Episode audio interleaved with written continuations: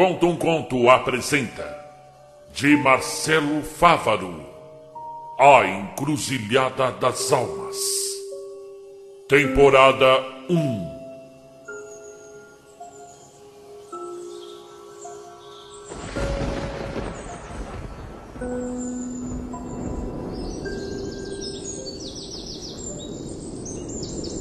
Riacho! bradou Emiliano Ponciato despejando bravo esputo ao chão, carregado ainda de sangue das costelas fraturadas, proveniente de sua luta renitente com o diabo. Onde estaria aquela altura da viagem? Quem iria saber? Sequer olhava o caminho direito.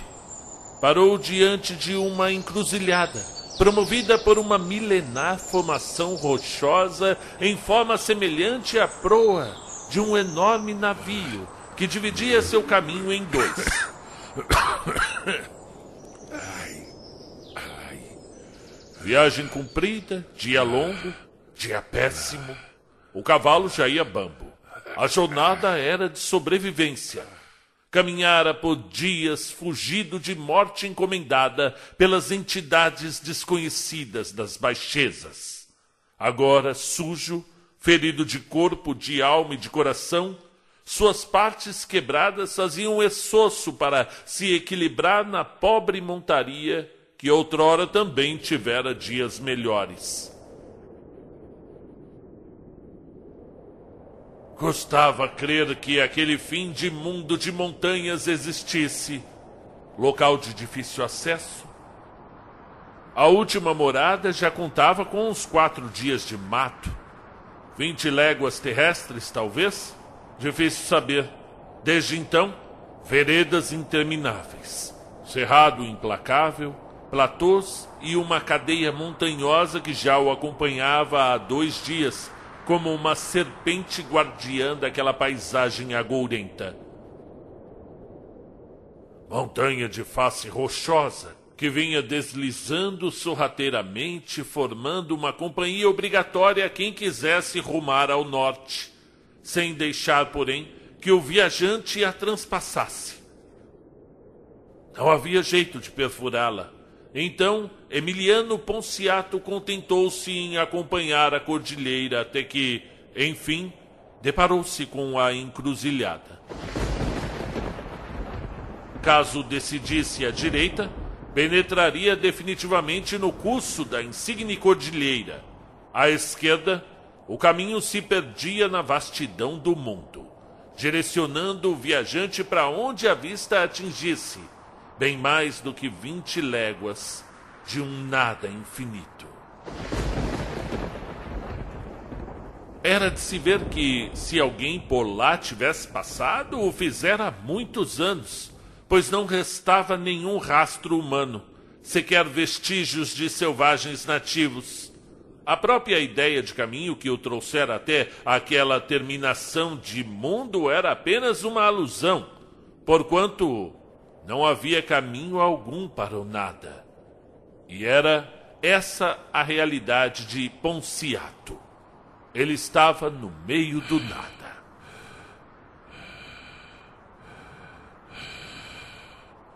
Enquanto olhava ao seu redor, ainda preocupado, seus olhos ardiam em chamas. Sua boca ganhia por água e sua condição física mostrava-se alarmante. Como fora ingênuo diante de tamanha emboscada. Ele, ele que sempre fora ofídio, de olhar ardiloso, homem vivido, acostumado a forças impostas pelas cercanias traiçoeiras.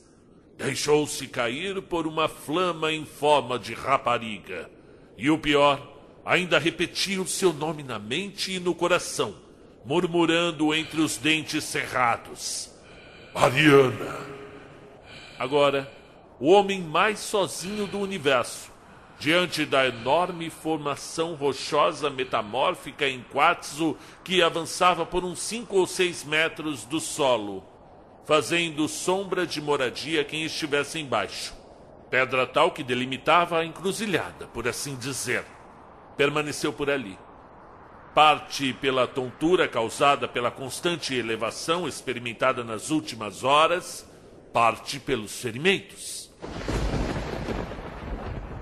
Era de se ver ao longe daquele ponto em frente à pedra monumental.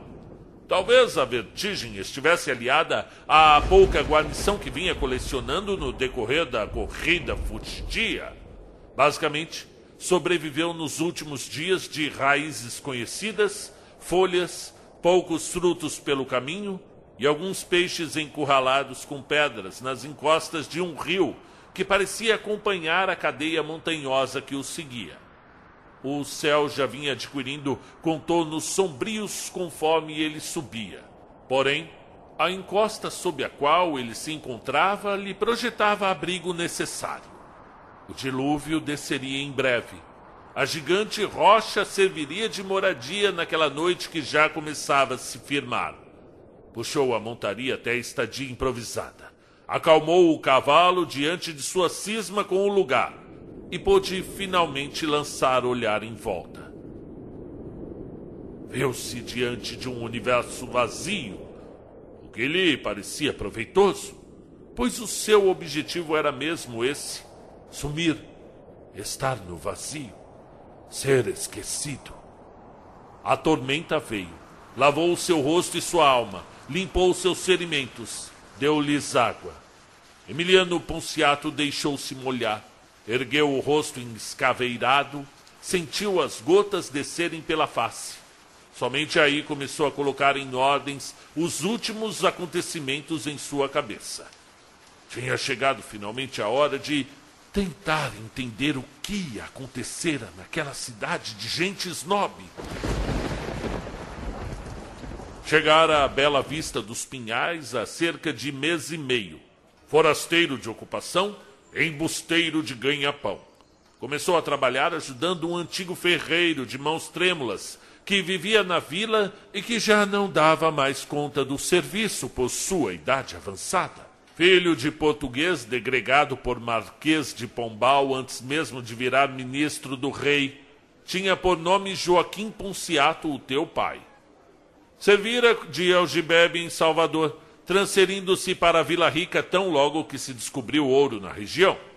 Estando em terras douradas, envolveu-se com mulher pública, que, em começo de carreira, mantinha o mau hábito de se apaixonar por clientes, abandonando o emprego de meretriz para seguir o vendedor ambulante, que trocava cacarecos e geringonças por metais preciosos.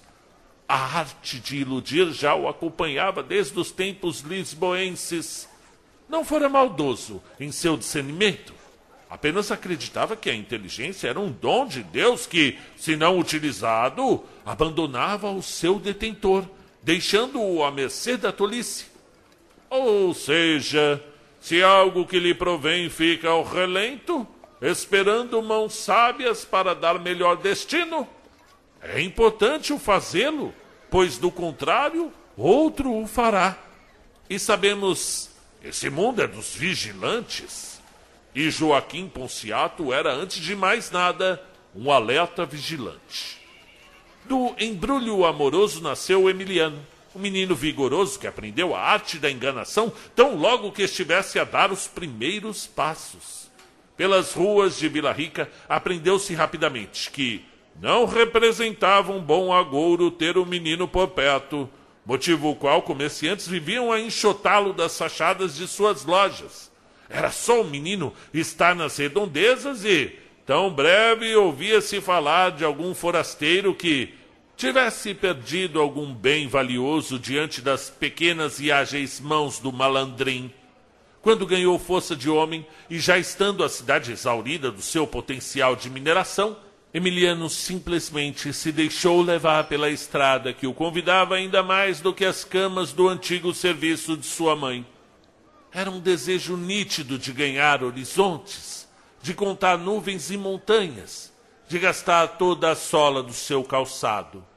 Gostava disso. Divertia-se contando léguas, emaranhando-se pelas veredas, espantando cobra pelo caminho, banhando-se em rios que jamais sonhava existirem e com as experiências vieram as confusões. Não foram poucos os distritos que tivera de abandonar às pressas. Nunca deixava a cama esquentar, Sempre havia um mercador exasperado atrás dele com arma em punho, louco para reaver algo de valor que fora levado em algum truque de Emiliano Ponciato. E quando não, era vez de correr de marido chegado antes da hora. Vezes ele sem roupas pela janela. Embora nessas épocas, já avisado aos revides dos chifrudos, antes mesmo de entrar na vila para a temporada, deixava embuçado uma troca de roupas, atrás de alguma pedra ou em cima de algum galho. E a vida prosseguia, fazendo o mundo girar sob suas botas, sentindo ainda a emanação do último leito, as peles claras e escuras, o cetim descendo pelas ancas, e a certeza que logo estaria de volta ao seu único amor, o cheiro do pó dos caminhos daquelas minas. Ponciato, em suas andanças, colecionava ocupações. Aprendera diversos ofícios. Isso era bem verdade. Mas não exercia nenhum. Gostava de entender como as coisas funcionavam, mas sua mente, enquanto atentava à explanação, já buscava de forma apressada algum jeito de ganhar vantagem sobre o aprendizado.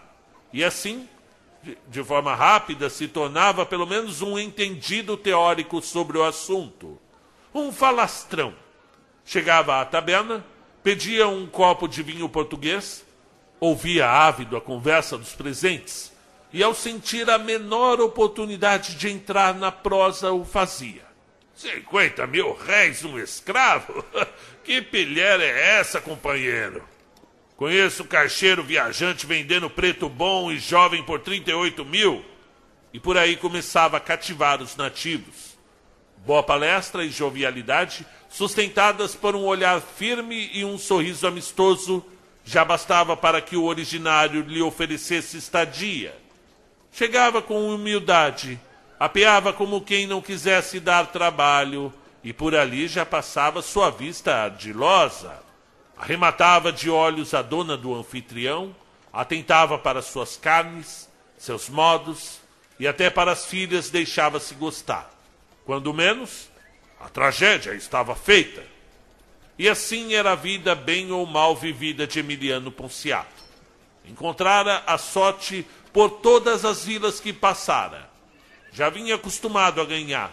Não obstante, estaria em Bela Vista dos Pinhais o seu maior revés. Começava a sua via crucis. Sua chegada, como dito, dera-se rotineiramente em Bornal com provimentos básicos, escondido a quatro meio de légua, estadia meia água em casa do ferreiro e um prato de comida servido gentilmente por uma vizinha que, já estando em idade madura, ainda conservava desejos libidinosos que seriam bem aproveitados pelo astucioso viajante. Uma volta pelo vilarejo no fim da tarde veio confirmar o que Emiliano já desconfiava. Lugar de gente snob e continuaria assim pelos séculos seguintes. Pessoas fingindo decência, ostentando o seu ouro, muitas vezes na fachada da casa até, escondendo seus segredos. Os sentimentos sujos da cidade conservadora cheia de vícios. Jovens donzelas se deixando de estar nas janelas, esperando o matrimônio que, por muitas vezes, não chegava, ficando assim para tias Ponciato se divertia com aquela agonia feminina que vinha chegando conforme os anos. Um desalento crescente, uma desesperança que vem apontando com as rugas. Tão jovens, presunçosas e orgulhosas, procurando o melhor partido, almejando posição privilegiada, bom casamento, inveja das parentelas, festa de garbo, vestido ourudo, tudo a humilhar a rivalidade. No entanto, não tendo casado na flor da idade, vão se desesperando, deixando-se ser galanteadas por qualquer que resolva sua condição de eterna virginal, solteirona, desmoralizada. Muitas não suportavam a vergonha e terminavam no seminário com as ventas em chamas e a vaidade ofendida. É nessa hora que o lacaio agia. Emiliano ria-se de tudo isso.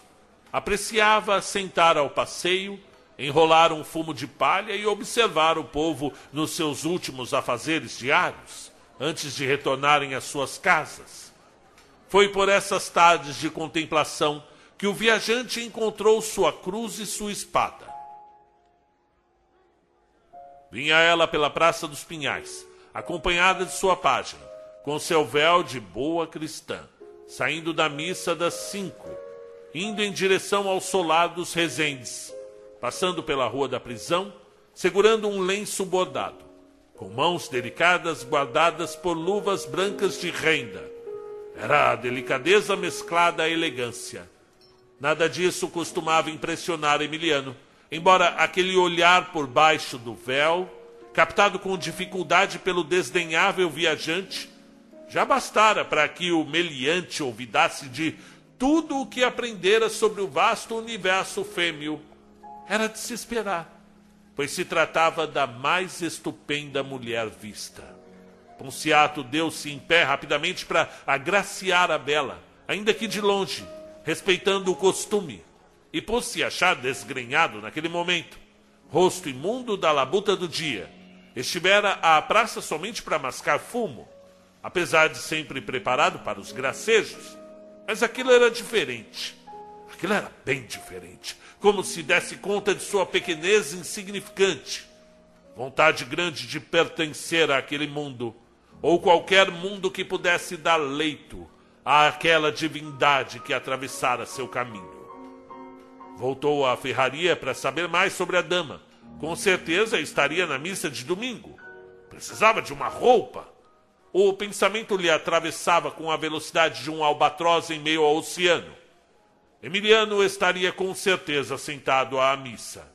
Pensava nessa possibilidade, ria-se, ria-se por considerar a gravidade da afirmação.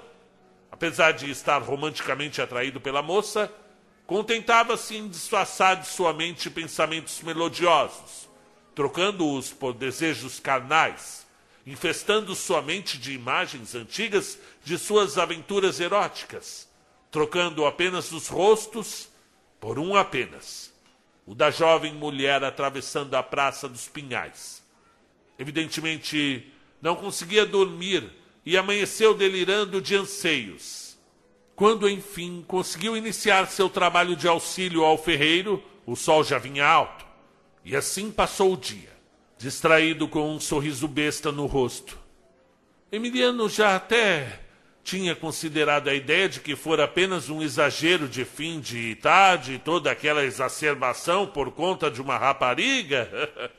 que mais de especial poderia haver em uma jovem que sequer tinha visto o rosto direito? Pura curiosidade coisa de homem.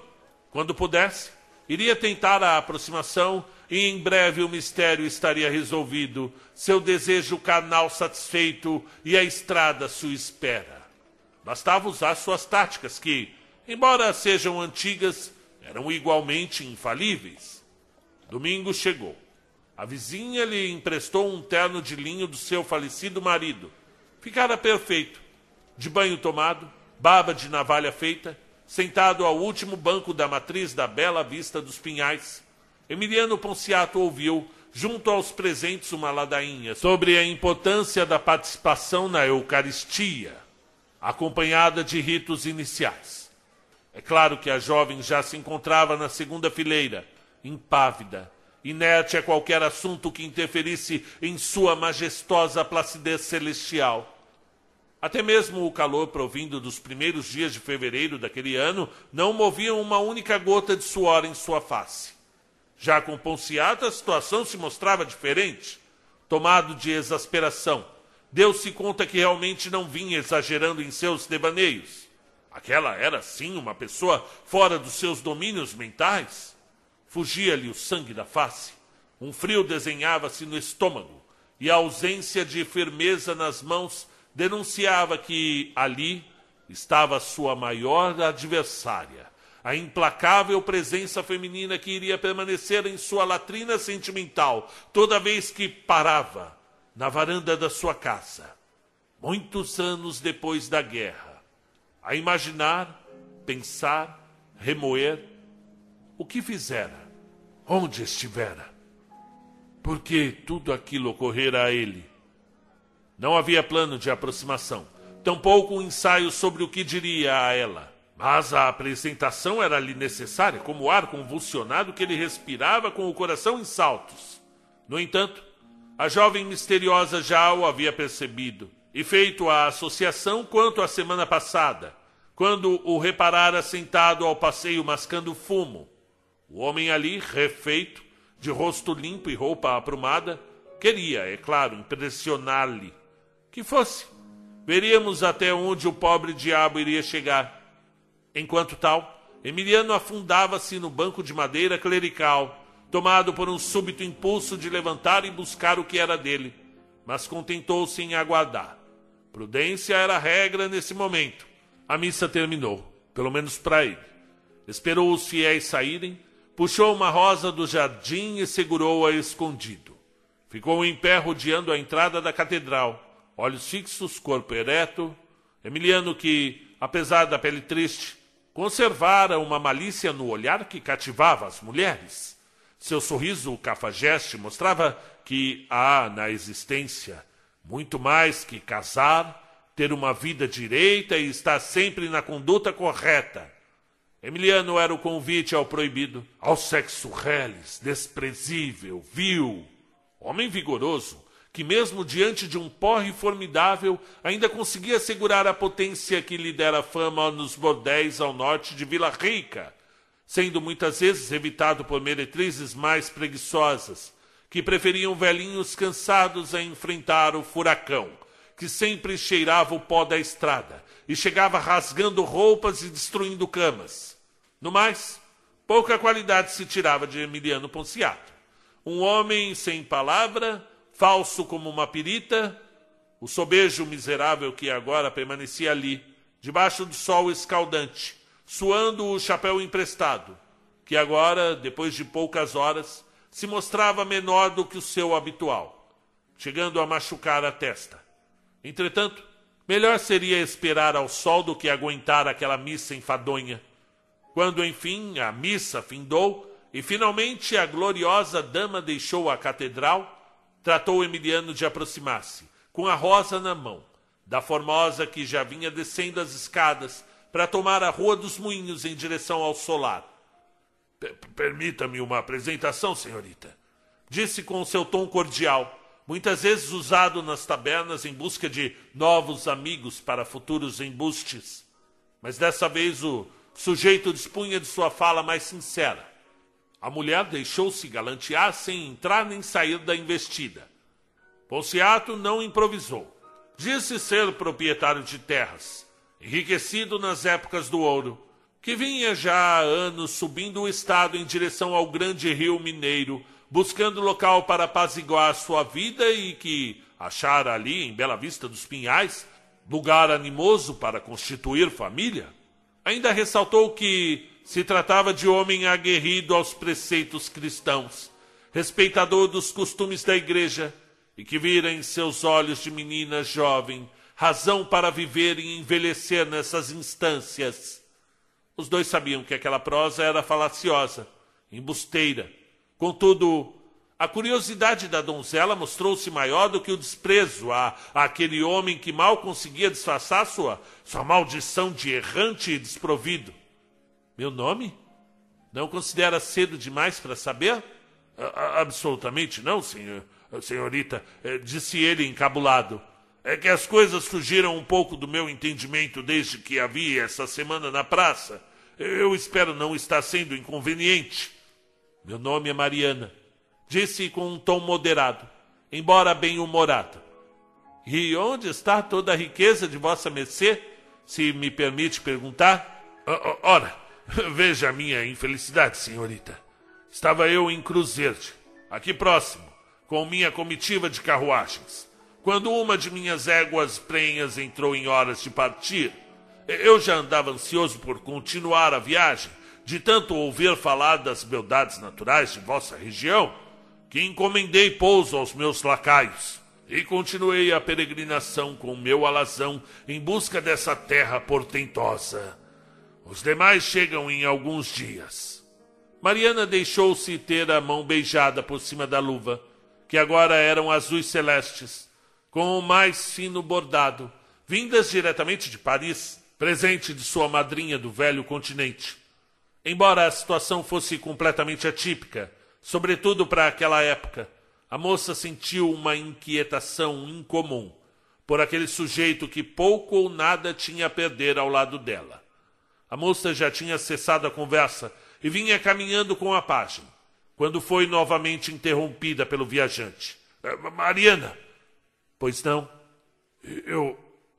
Eu nunca vi uma pessoa como a senhorita. O encontro se deu de maneira breve, para não chamar a atenção dos olhares curiosos. Logo, Mariana estaria trancada em seu quarto, todo em rendas francesas como da época. Vislumbrava o sol pelo alpendre em madeira trabalhada em curvas. Assim, o astro se desenhava em sua cama, trazendo um estranho sentimento de paz à sua já famigerada história de recentes distúrbios épicos. A fazenda vertia em estranho silêncio, propício ao bom sonho. Aquele homem miserável defendia com tanta vontade sua dignidade perante ela, com aquele olhar desarmado, que a fazia pensar. Valeria tanto a pena se empenhar em tamanha mentira para conquistar uma mulher? Mariana, apesar de menina moça inocente de fazenda, tivera seus dias na França com a tia, onde saboreou vorazmente a literatura romântica que tocava como novidade, a principiar pelos sofrimentos do jovem Werther e por essas veredas entranhou de vez nos profundos recônditos do coração. Entendera até onde o sofrimento de um homem poderia chegar e se enterneceu com a situação daquele rude de pele ressecada, camisa desbotada, indicando já ter visto verões melhores sapatos que careciam de solas novas, chapéu de interpéries e mão de viajante. A princípio, enquanto saía da igreja, experimentou repulsa pelo lacaio perseguindo-lhe em plena praça. A indignação foi se transformando em ansiedade enquanto atravessava a fonte e logo se tornou urgência e fogo quando foi abordada.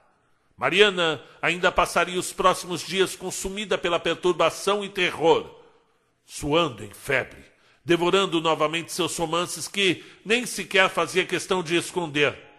Haja vista que ninguém na estância dominasse a língua europeia. A cada folha, percebia o forasteiro como um cavaleiro medieval que vinha salvar-lhe da terrível maldição. E ela, a donzela aprisionada na torre, torcia pelo fim da tortura que era viver longe de seu calor. Logo a agitação interior lhe preencheu e a menina perdeu a fome e o apetite, saltando para o abismo da introspecção. Perturbada pelos feitiços do amor, deixou de brincar com as mucamas. Ferrou-se no quarto e rogou que Deus acabasse de vez com sua maldição dos cem dias, para que, enfim, pudesse viver aquela afeição devastadora. Mal sabia Mariana que sua noite de núpcia seria ao lado de Emiliano Ponciato, mas não da forma que sonhava. Anos centenários atravessariam o seu destino antes disso.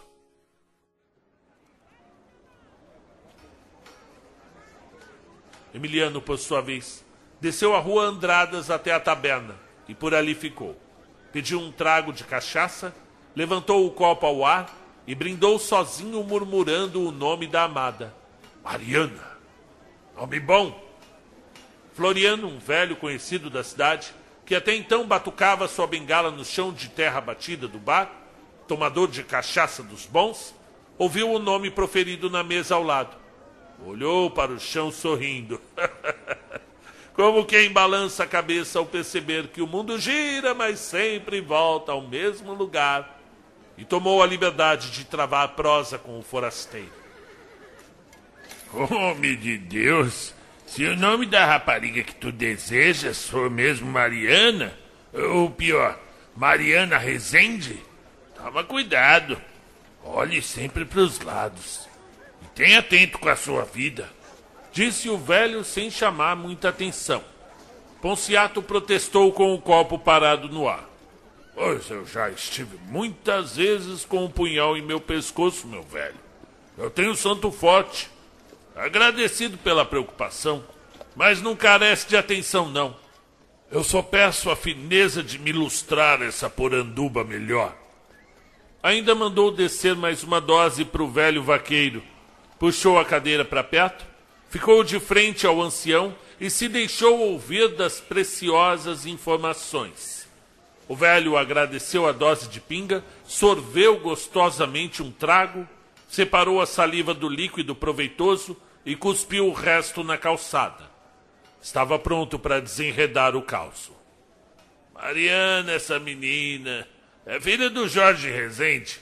Eu vi nascer quando trabalhava na fazenda da família, antes de perder o olho. Menina doce, delicada, prometida à família dos Prados, desde que brincava na lama da estância, deixando as amas loucas.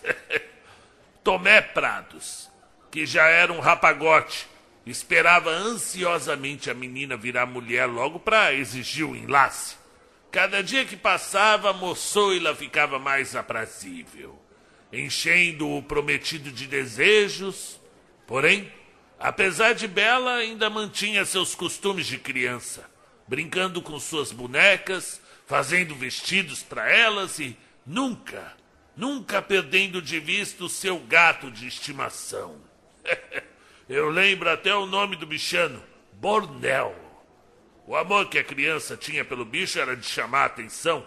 Conversava com ele, confidenciava seus segredos, contava histórias de princesas. Enfim, era para ela o membro mais nobre da família. Coisa de menina. Tomé Prados achava graça nos modos da futura noiva com o felino. Olá, está treinando para quando for mãe, dizia todo orgulhoso. Prados e Rezendes. Rezendes e Prados. As duas famílias fundaram Bela Vista. Tinha tudo para dar por certa a união, mas algo aconteceu de muito estranho naquela fazenda, no dia em que a menina completou 12 anos. Era agosto, que eu bem me lembro. Se bem que eu quisesse esquecer. A negra que cuidava dos quartos percebeu que Mariana não tinha descido para o de jejum resolveu acordar a criança. A menina nunca se atrasava. Subiu a escadaria até preocupada. E não foi por menos, porque, ao abrir a porta, deu com a cena mais horrível que já tinha visto na vida. O quarto todo destruído, sujo, o papel das paredes tudo rasgado, uma imundice. E isso foi o, o menor dos desprazeres da preta, porque qual foi sua surpresa ao olhar por cima da cama, amarrada ao aprendre? O gato Bornel pendia, balançando, duro, preto e morto. A cena, dizem, foi horrenda mesmo, porque os seus olhos tinham sido arrancados e jogados em cima do lençol.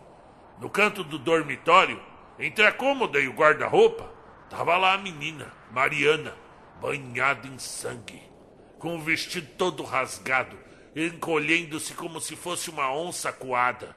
Os seus olhos eram de duas chamas. Ela não estava em pé, mas, sabe, numa posição que mais lembrava uma aranha, um, um lacral. Falava coisas sem sentido, imitava som de animal, um negócio monstruoso mesmo. Mas mais que esquisito até porque Diante da cena pavorosa, a escrava não segurou o grito de pavor que, que foi ouvido por toda a casa, até na lavoura. Os uh, familiares se aproximaram e não acreditaram que a doce Mariana matara o seu inestimável gato. Chegaram até a pensar na possibilidade da preta ter feito tudo aquilo.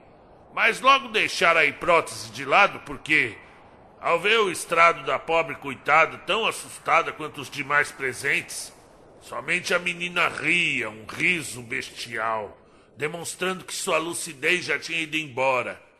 Tirar a criança do quarto à força, porque ninguém conseguia fazer a bicha se acalmar. Precisou mesmo é de dois caboclos bem daqueles aguerridos para tirar ela do canto. Deram-lhe banho, limparam toda a bagunça, mas ela não voltava a si. E não aceitava mais roupa também. E não queria comer também. E também não falava coisa com coisa. Os pais aflitos que levaram a jovem à cidade num verdadeiro aparato, uma espécie de, de jaula, sabe? Não havia o que fazer. Então buscaram na capital um médico da cabeça para ver o que a menina tinha. E nada foi diagnosticado. A menina só piorava. Em uma semana mais parecia um animal. Dormia no chão, ganhia para as pessoas, sujava-se com as suas próprias fezes. A mãe já estava ficando doente por ver a filha naquelas condições. O pai ainda tentava segurar os nervos, mas já pendia para a estafa mental. Tomé Prados, o noivo, foi tentar falar com a menina. Ao entrar no quarto, foi atacado com tamanha violência que precisou de três homens fortes para sortar as unhas da Mariana do seu rosto. É, o rapaz nunca mais foi visto naquela casa desde então. E tudo parecia perdido. O caldo tinha entornado. A criança definhando presa no quarto que agora mais parecia uma jaula, de, depois de algumas interferências promovidas pelo pai. A comida era servida com a menina amarrada na cama que sorvia tudo muito a contragosto, cuspia, grunhia, vociferava. As noites era seguida de infernais urros animalescos que saía da sua boca, não deixando que qualquer ser vivo dormisse na fazenda. O pai já tinha deixado de lado os negócios. A mãe camada começava a dar sinal de derrota mental. Os funcionários e escravo, tudo, tudo, tudo triste com o final lastimável de Mariana. Tudo perdido. E olha como a vida é. A dona Odete, a cozinheira, deu a importância de contar os dias em que se deu a acontecência. E não é que após exatamente 99 noite passada do ocorrido do gato Bornel, em uma manhã chovendinha de novembro, todos os que estavam tomando café na sala principal do sobrado ficaram abismados em ver a Mariana descendo as escadas toda vestida de banho tomado e cabelo penteado. Sentou-se à mesa, pediu educadamente que o pai lhe passasse um pão e comeu como se nunca tivesse nada de ocorrido fora do comum daquela casa. Nadinha! Ninguém entendia como nem por quê. Mas a menina estava curada. Olha, vou falar a verdade, foi grande a festa na fazenda. Carne e cachaça para todo mundo presente. A mãe pôde sair da cama. O seu Jorge Rezende voltou a tocar os negócios. A menina, tirando as marcas de ficar amarrada, algumas cicatrizes de suas noites de loucura, parecia muito bem e até mais alegre que antes. Só lamentou a ausência do gato, que, segundo consta, não lembrava de ter sido a algoz do felino e ninguém quis contar também. Aos poucos a vida foi voltando ao normal. A felicidade voltou a reinar naquele sítio. Passou os primeiros dias, Mariana voltou a ir para missa, as semanas vieram e logo os poucos meses. E novamente após os 99 dias de lucidez e carmaria na fazenda. A casa foi acordada novamente por um urro que aturdiu a todos. E lá estava Mariana louca novamente, destruindo o quarto inteiro, arrancando as roupas, jogando cocô nos que se arriscavam à aproximação. Novos exames, providência, internação, nada resolvia. O Jorge Rezende, o capitão, não conseguia esconder a vergonha quando ia para a vila. Todos olhavam o rico fazendeiro andando a galope no lustroso alazão e falava: Pobre diabo, tão rico, tão triste. Como é que pode a pequena menina ficar louca desse jeito? Isso é coisa do craminhão.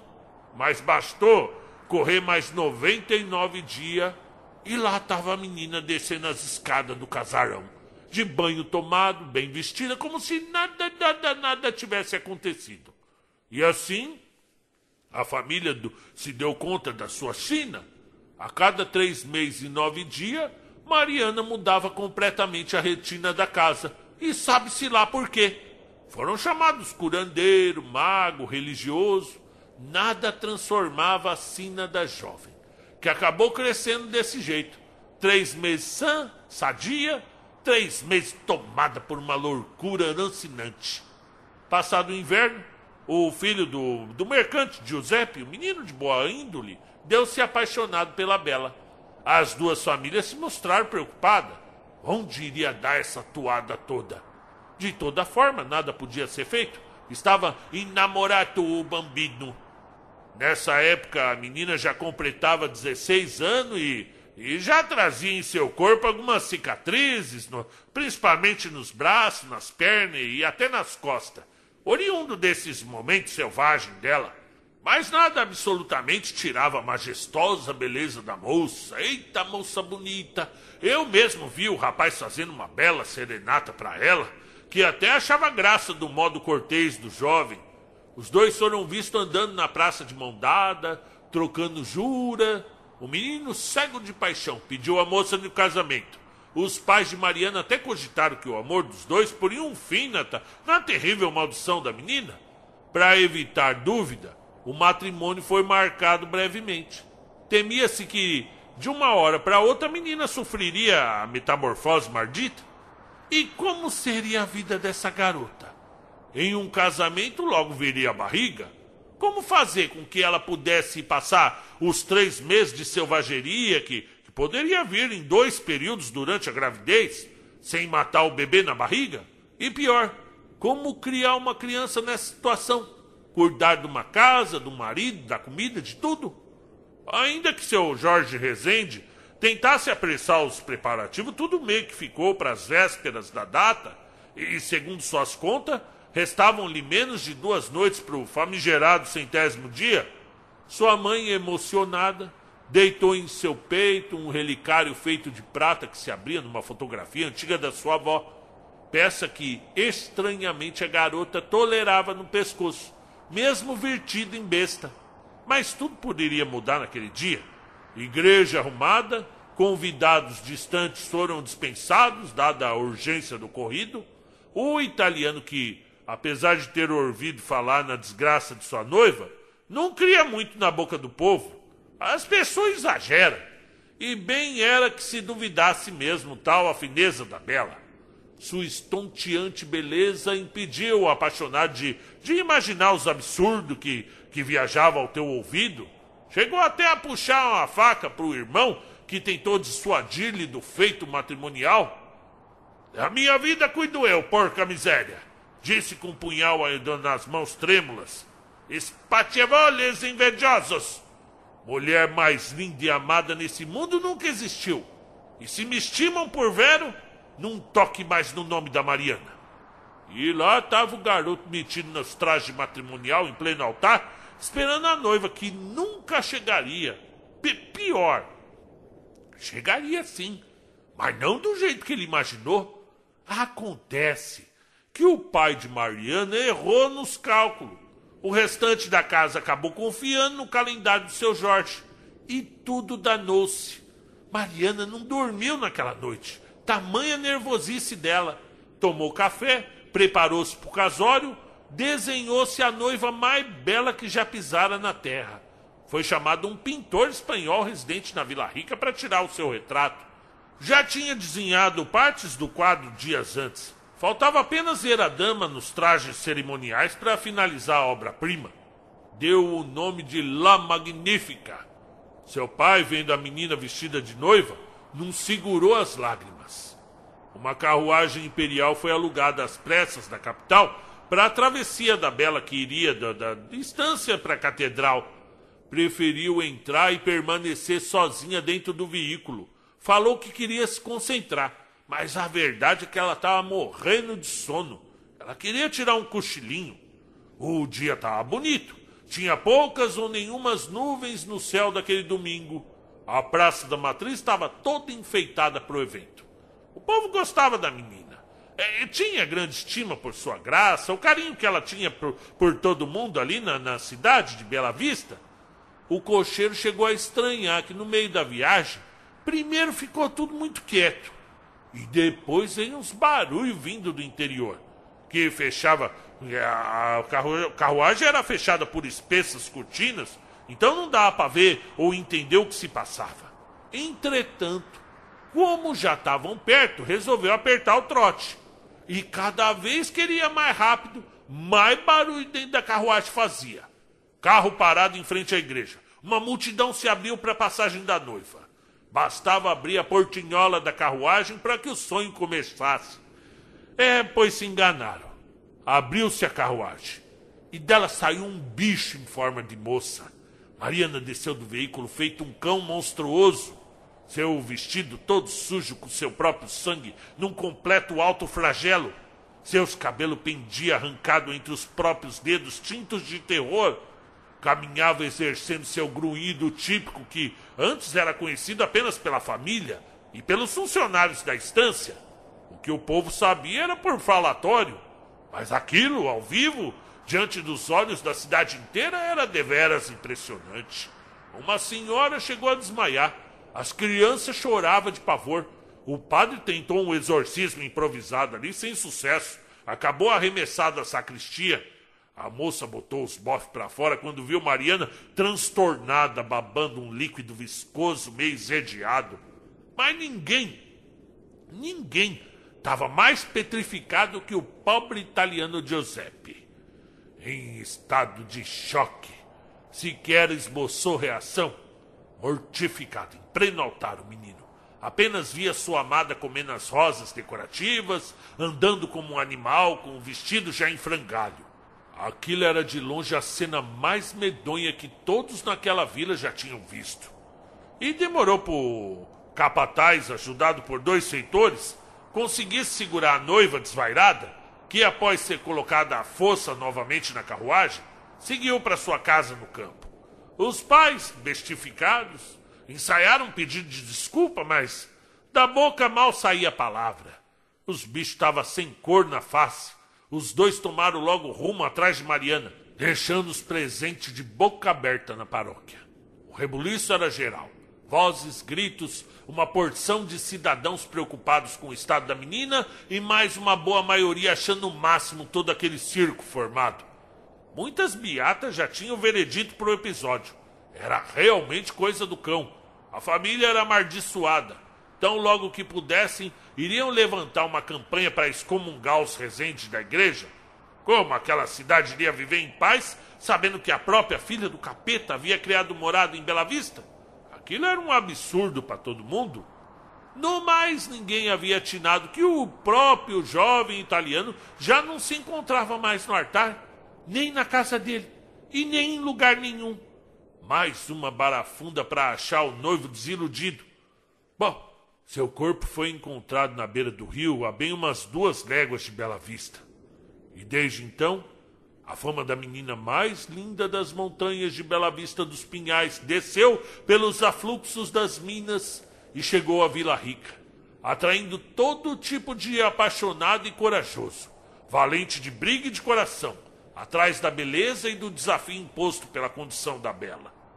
A cidade até achava graça quando o forasteiro apiava na Praça da Matriz, perguntando muitas vezes, até sem rodeio, Sobre a, a moça, garota que tinha a obsessão do cão, a maioria ia do mesmo jeito que vinha, frustrado pela condição enclausurada de Mariana.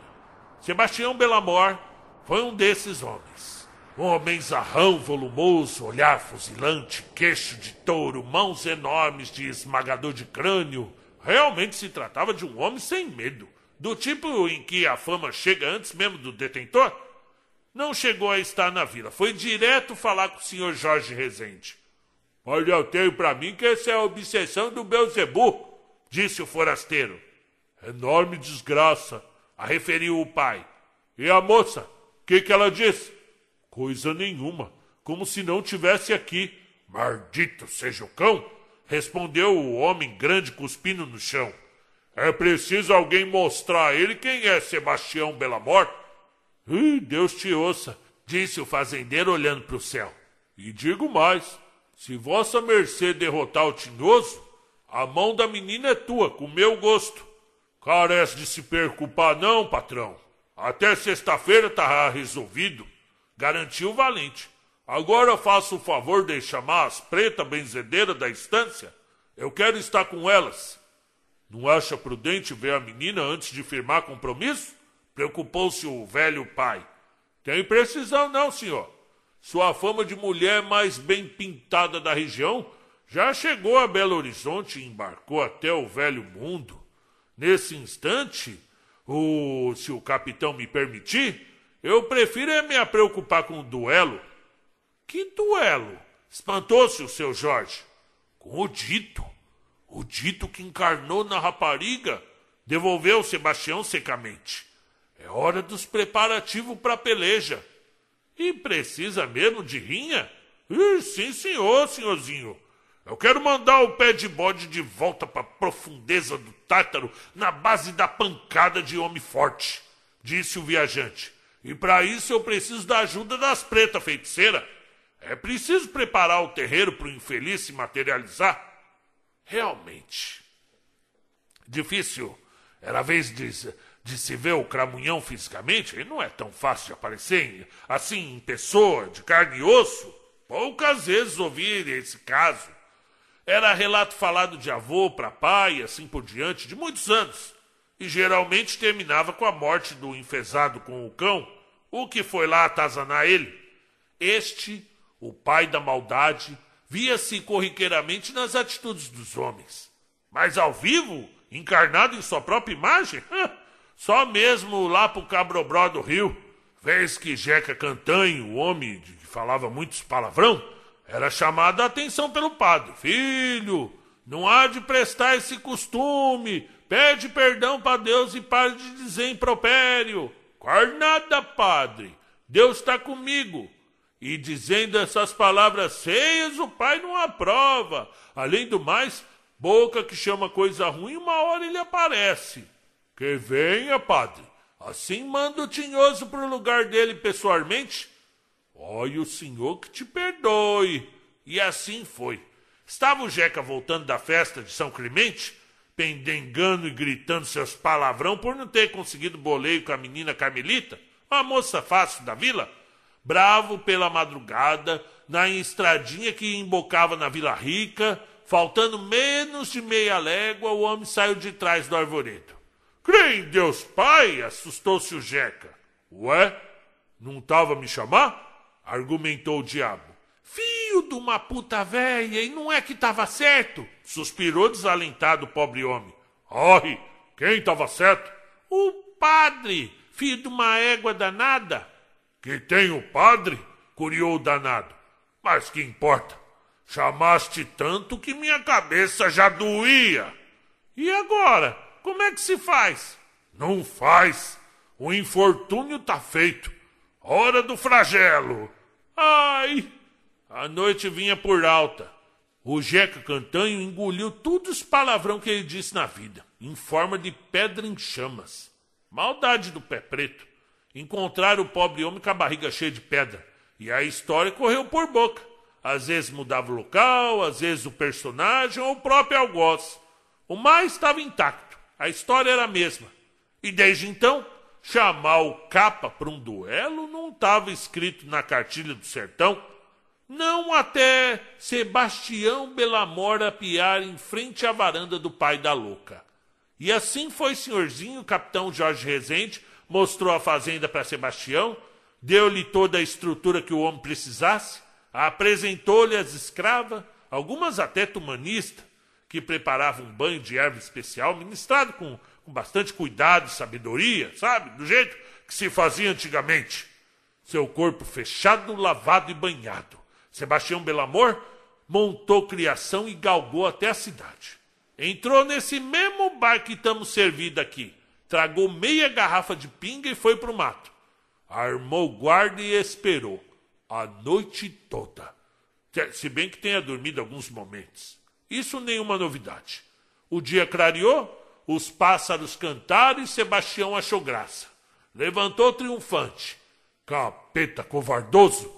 Saiu batendo as botas, rindo e sorrindo. Não deu doze passos e parou. Em sua frente, o cara de bode o esperava, vestido de preto.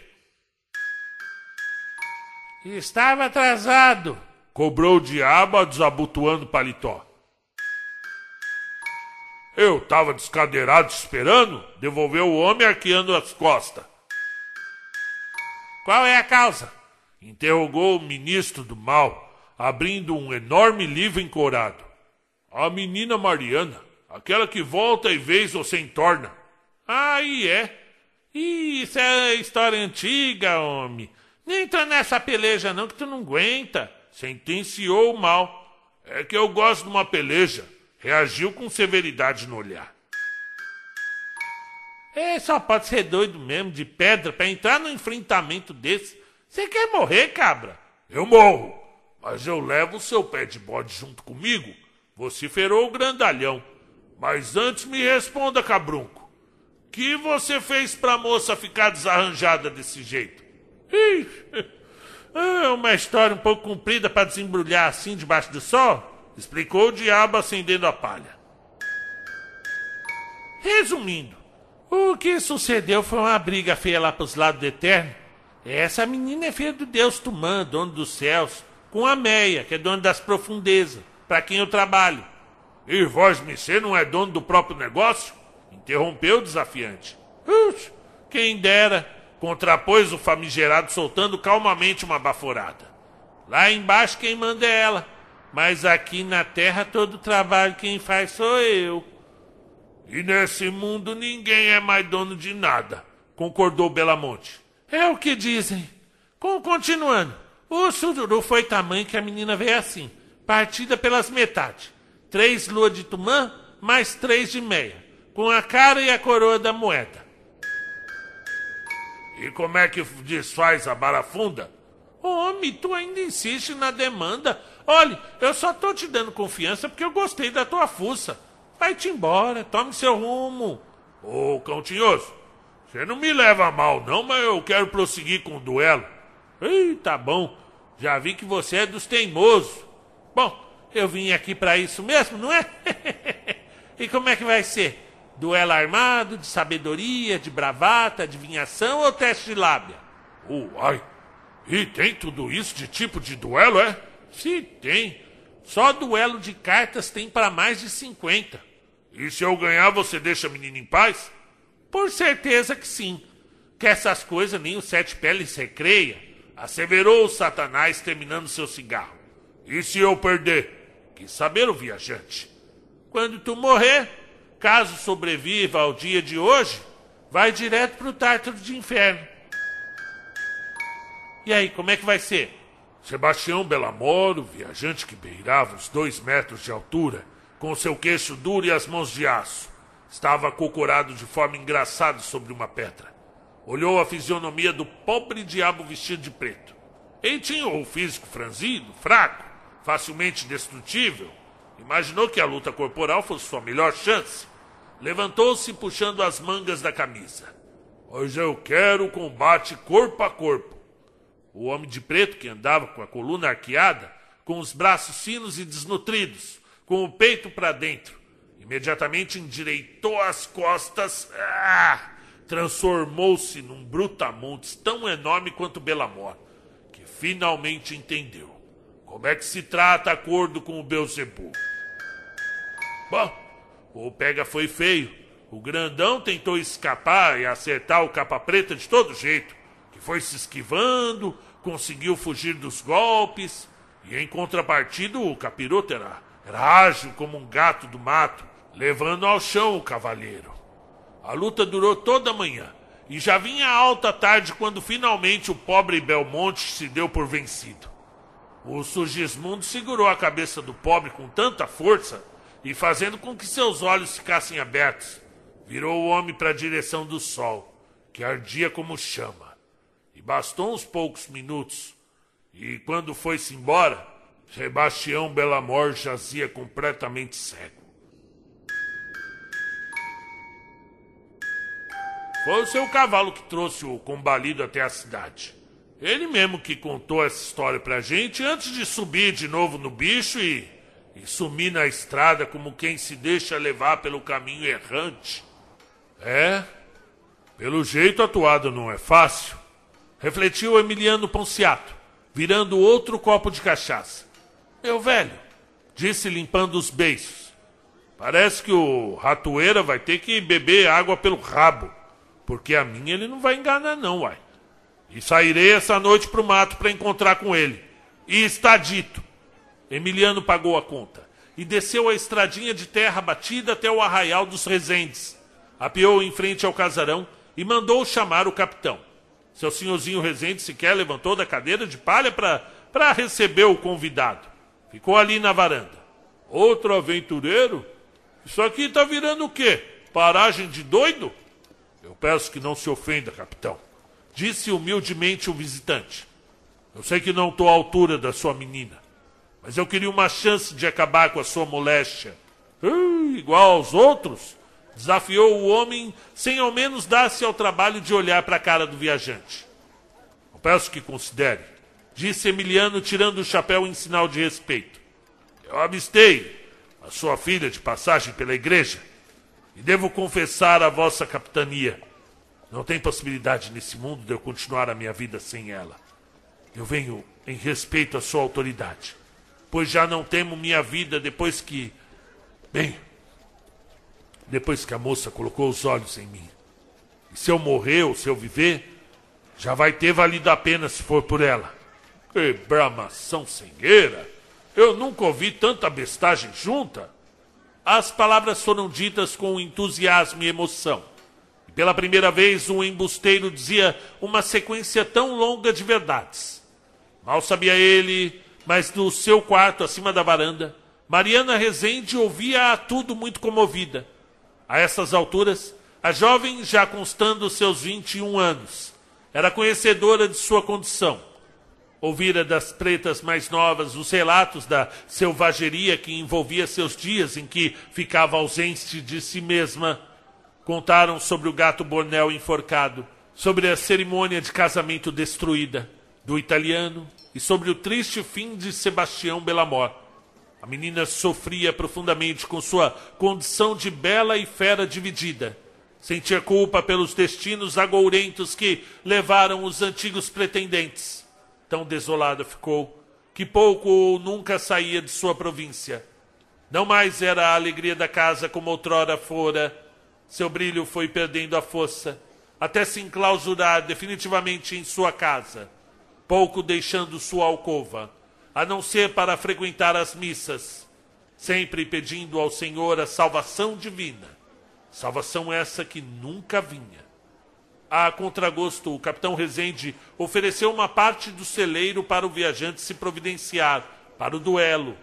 Emiliano pôde enfim deitar-se na palha e pensar. Sua vida nunca teve direção mesmo. Sempre fora estrada dividida, tomando rumo sem olhar para trás. De nada sentia falta ou saudade. Nenhum leito que deitou deixou o gosto em seu corpo. Não havia dama que o fizesse desejar retorno, e tampouco alguém o quisesse. Agora ali sozinho, pensando em como sua vida chegara até então, desejava muito mais vencer o canhoto e travar trégua com a sorte. Era hora de descansar, de fixar morada. Sentia seu corpo cansado, já passava dos 30 anos e, embora mal soubesse em que ano estavam, 1800, 1815, 20, que diferença faria? Mal tinha conhecimento se a terra brasileira já era um país ou continuava aos mandos da metrópole. Quando jovem, conhecera Tiradentes. Achara graça e admiração ao vê-lo, palestrando sobre uma nova terra, livre dos desmandos, qual que a terra sempre seria a mesma, esturricada sob o sol ou molhada da chuva. Era a mesma terra. Alguém iria dominar e escravizar do mesmo jeito. Sempre fora assim, sempre seria. Continuava confabulando uma forma de vencer o enviado de Meia quando Mariana entrou escondida pela porta do estábulo poerento. Emiliano, que já tinha arrancado as botas e jazia esparramado na palha seca, levantou-se bruscamente diante do susto, tentando se aprumar frente à amada. Por Deus, homem, que faz aqui? indagou preocupada, esfregando as belas mãos. Ora, que eu faço aqui? Eu vim te salvar, respondeu sem vacilar. Não faça isso, por favor. Não quer ser salva? É claro que eu quero, sim mas não desejo nenhum mal ao Senhor. Eu não quero que se machuque. Por favor, vá embora, Emiliano. Suplicou a beleza celeste, segurando firmemente seu relicário de coração. Ô moça, bem que eu queria não ter entrado nessa cidade. Agora eu não tenho escolha. Eu sou escravo dos teus olhos, refém do teu encanto. Eu já não tenho opção. Eu estou tão preso a essa maldição quanto a senhora. Qual? Todos temos escolhas. Não há de ficar se não quer, reagiu a furiosa moça, recolhendo as botas do viajante. Tome, desapareça sem olhar para trás. E nunca mais repita o meu nome, sequer o de Bela Vista. Nesse momento, Emiliano Ponciato segurou Mariana pelos braços, demonstrando todo o seu sangue quente correndo. Olhou-a de forma firme antes de perguntar: E por que essa preocupação toda? Mariana permanecia ereta diante do homem, embora estivesse com as pernas bambas contra o, o contato abrupto das mãos quentes de Ponciato. Sustentava seu forte olhar, ainda que estivesse tão apaixonada quanto ele. E ainda assim, preferia a eternidade de crises selvagens a perder o recém-conhecido amor para um duelo desleal. Mas Emiliano sabia de tudo isso. Tão transparente era a alma de sua amada. E assim, envolveu-a nos seus braços e só a largou depois de beijar-lhe os lábios com profundo amor.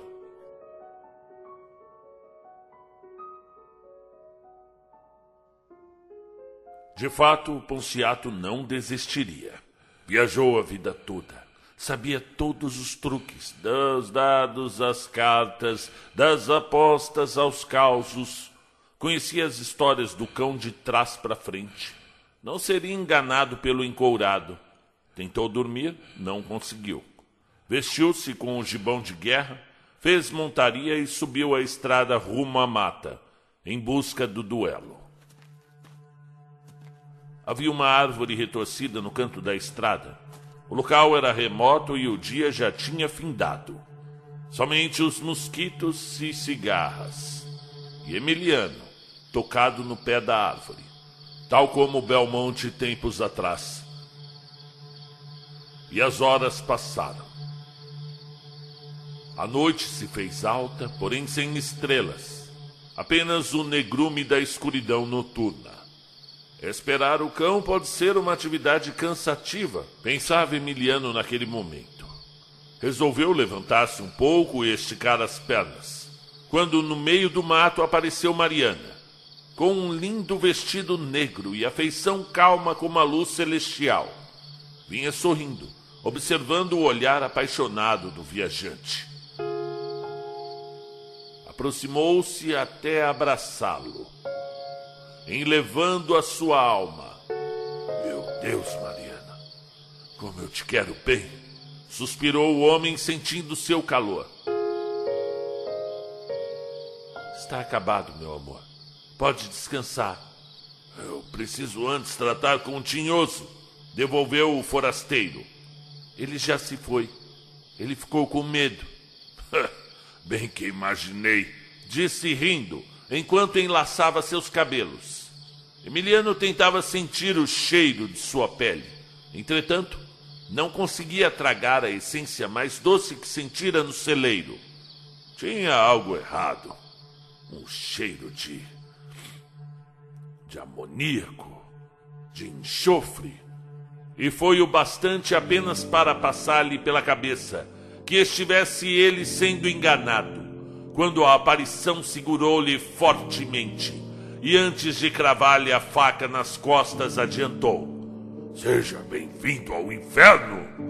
Emiliano sentiu a faca ferindo, mas desviou-se a tempo de ver a figura alva de Mariana transformando-se num homem magro e alto, vestido todo de negro, com um chapéu de aba longa e o olhar furioso de fogo. Sai pra lá, filho da mentira! gritou, sentindo o pequeno corte no lombro. Quase me enganou! Pobre homem. Queria poder gastar prosa, mas estou cheio de pormenores a arranjar. Eu acho que vai ficar para o próximo enviado das trevas essa incumbência. Adiantou Ponciato. Vossa demonência não vai sair daqui com vida, não. Pois é isso que nós vamos saber logo mais. Devolveu o trevoso. E aí? Como é que vai ser o duelo? Será de sabedoria, exclamou o desafiante. Bem escolhido, rapaz, comentou o chifrudo olhando firmemente para Emiliano. O jogo é simples. Todos da cercania sabem. São três enigmas. Acerte os três e terá a maldição de Mariana desfeita. E se eu perder? Levo tua alma agora mesmo, asseverou o canhoto. Parece-me justo, considerou o homem, enquanto preparava-se para enganar o diabo. Posso começar? Eu tô pronto. Muito bem. Adiantou-se o sujeito obscuro, parando para acender um cigarro de palha. Puxou a fumaça, segurou, olhou para Emiliano, soltou, viu os passarinhos que pousavam numa goiabeira próxima. Respirou e disse: Primeiro enigma. Nunca volta, embora nunca tenha ido. Nunca volta enquanto nunca tenha ido. Nunca volta, embora nunca. Emiliano colocou sua mente para trabalhar. Olhou a face cadavérica do oponente, sob a luz da lua que vinha despontando no alto da noite. Lembrou de suas andanças, de como tudo passa na vida e como responder. O tempo estava acabando quando ele enfim se manifestou. Eu já sei, filhote do cabrunco. O que nunca volta, embora nunca tenha ido, é o passado. O diabo não conseguiu disfarçar sua reprovação diante da resposta correta do homem. Cuspiu o cigarro de palha e começou a fazer outro imediatamente, enquanto falava sorrindo. a primeira foi só para testar o meu oponente. Eu garanto que não acerta a segunda, homem. E prosseguiu. Quanto mais cresce, mais baixo fica. Essa era cabeluda. Emiliano começou a transpirar. Quanto mais cresce, mais baixo fica. Quanto mais cresce, mais baixo fica. A ferida recém-aberta tomava sua concentração. Não fosse o gibão, o corte teria sido maior. Mas ele era ardiloso. Não entregaria a vitória ao monstrengo dessa forma. Quanto mais baixo. Peraí. Eh, quanto mais. Quanto mais o quê? Quanto mais cresce, mais baixo fica. Ameaçou não saber mas foi certeiro quando enfim respondeu: É, quanto mais cresce, mais baixo fica. Mais fácil não poderia ser. É o rabo do cavalo. O tentador fuzilou-o com o olhar vermelho de ódio. Claro que Emiliano acertara novamente. Bastava agora um enigma resolvido. E Mariana estaria livre para amar e ser amada. Emiliano não poderia falhar. Tem sorte, viajante. Vamos ver se mantém, diante da última interpelação, o que se põe na mesa. Parte e reparte, mas não se come. Monciato finalmente abriu o sorriso mais largo que poderia, estufou o peito e respondeu: Logo pra mim tu vem perguntar uma coisa dessa, coisa ruim. Essa eu aprendi antes de começar a andar. Ai, ai, ai. Põe na mesa, parte e reparte, mas não se come. É um baralho. O diabo se desmontou. Não fosse sua bengala de ossos, teria ido ao chão. Estava vencido, humilhado por um simples viajante pé rapado. Como iria se explicar agora? Foi muito bom duelar com vossa baixeza, disse Emiliano colocando seu chapéu. Agora o senhor não me leva a mal, não, viu? É que eu tenho que pedir a minha cabritinha em casamento. Disse isso e foi-se andando, dando as costas para o danado. Só que o demônio não costuma aceitar um resultado ao revés assim, sem tentar a traição. E bem poderia Emiliano ter se atentado a esse fato. Nunca dê as costas ao mal. Realmente a aposta estava ganha, pensou. Mas quem vira? Havia testemunhas? Algum documento? Nada. Era a palavra dele contra a do capiroto. E foi justamente nisso que Emiliano pensou, depois de tantas léguas percorridas, pois, naquele momento, sentiu a faca lhe invadir as costelas, vinda pelas costas. Ao se virar, foi brutalmente atingido pela bengala de ossos do despeitado sujeito. Sentiu ainda o sangue lhe descer antes mesmo de tombar ao chão e a partir daí. Bem, a surra ficou feia. O diabo tem suas artimanhas, força sobre-humana, e ódio, muito ódio. Emiliano foi espancado até o amanhecer. Teve o pulmão perfurado por uma costela quebrada, afundamento em seu crânio, o pé quebrado, além de alguns dedos esmagados. Quando enfim o sujeito das trevas deu-se por satisfeito, o sol já vinha alto. Puxou o resto humano que fizera de Emiliano até o meio da estrada e sussurrou em teu ouvido: Eu poderia te levar agora mesmo, mas farei pior e presta atenção. Vou deixá-lo vivo à sua sorte. Tu vais subir no teu cavalo e sumir dessas passagens. E se olhar para trás, eu faço com Mariano o que eu fiz contigo. Você está me ouvindo? Enquanto Vossa Senhoria não voltar à bela vista dos pinhais, a tua amada vai viver, linda como a viu ontem. Continuará tendo seus acessos de raiva a cada três luas, mas vai viver. Se você sumir nessa estrada sem volta, nunca se esqueça do seu algoz. Meu nome não é capiroto, ou demo, ou diabo. Eu sou o arauto. De resto, pouco se lembra da viagem. Apenas recordava do esforço imenso que teve para conseguir montar ao cavalo. E depois disso, tudo o que sentiu foram as dores insuportáveis, um dilaceramento da alma, imagens turvas e fantasmagóricas, uma floresta muito densa, escura e nebulosa, por onde vagou por vários dias perdido até conseguir enfim entrar na cordilheira que o trouxe até a grande pedra que serviria de encruzilhada e pouso. Realmente a floresta brumosa destoava de toda a vegetação do Cerrado Mineiro. Era surpreendentemente mais fechada, com pouca ou nenhuma passagem do sol. Entretanto, era a densa fumaça que desnorteava. Desejaria sem dúvida nunca mais passar por ali era um lugar sombrio. Era um lugar para ser esquecido. O mundo continuava caindo em gotas e Emiliano continuava deitado em farrapos debaixo da rocha, em forma de navio naufragado onde a água não atingia. Tinha dificuldades para respirar e as tosses vinham acompanhadas de sangue. Que faria agora dos dias que lhe sobraram?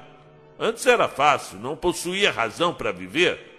Agora diante do furor em que seu coração se encontrava, dificilmente iria esquecer. Esse era o pior. Conseguia ainda sentir o cheiro dos cabelos de Mariana. E ficou ali, com os olhos quase fechados por conta das veias estouradas pelo arauto. Mal conseguia enxergar os raios que desciam furiosamente. O ouvido direito lhe doía vertiginosamente, pudera, com o tímpano perfurado, além da tontura não conseguia ouvir direito. Emiliano Ponciato mal enxergou o gigantesco clarão que desceu furiosamente do céu, bem à frente à pedra monumental, em meio à chuva. E dele surgiu uma caixa metálica monstruosa.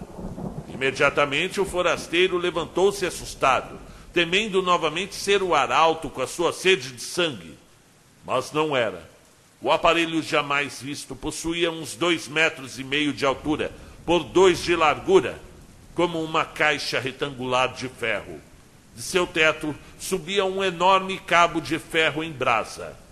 Não estivesse caindo um temporal, estaria pegando fogo. Tentou avistar de onde as barras de aço desciam, mas era impossível pela baixa visibilidade, além dos olhos inchados. A geringonça permaneceu por alguns momentos em silêncio, para logo em seguida uma porta se abrir mediante a um sino tocado. Do seu interior saiu um homem alto, forte, já um senhor, com grande bigode branco, trajado com aparatos distantes de tudo o que Emiliano Ponciato já tinha visto até então grossas botas envoltas em um tipo de material metálico, tais quais as suas luvas e o colete. Por baixo, o sujeito vestia um macacão branco como as nuvens. Aquilo mais parecia uma alma penada. Todo de branco, como algum santo, o homem deu alguns passos imprecisos, olhando para todos os lados.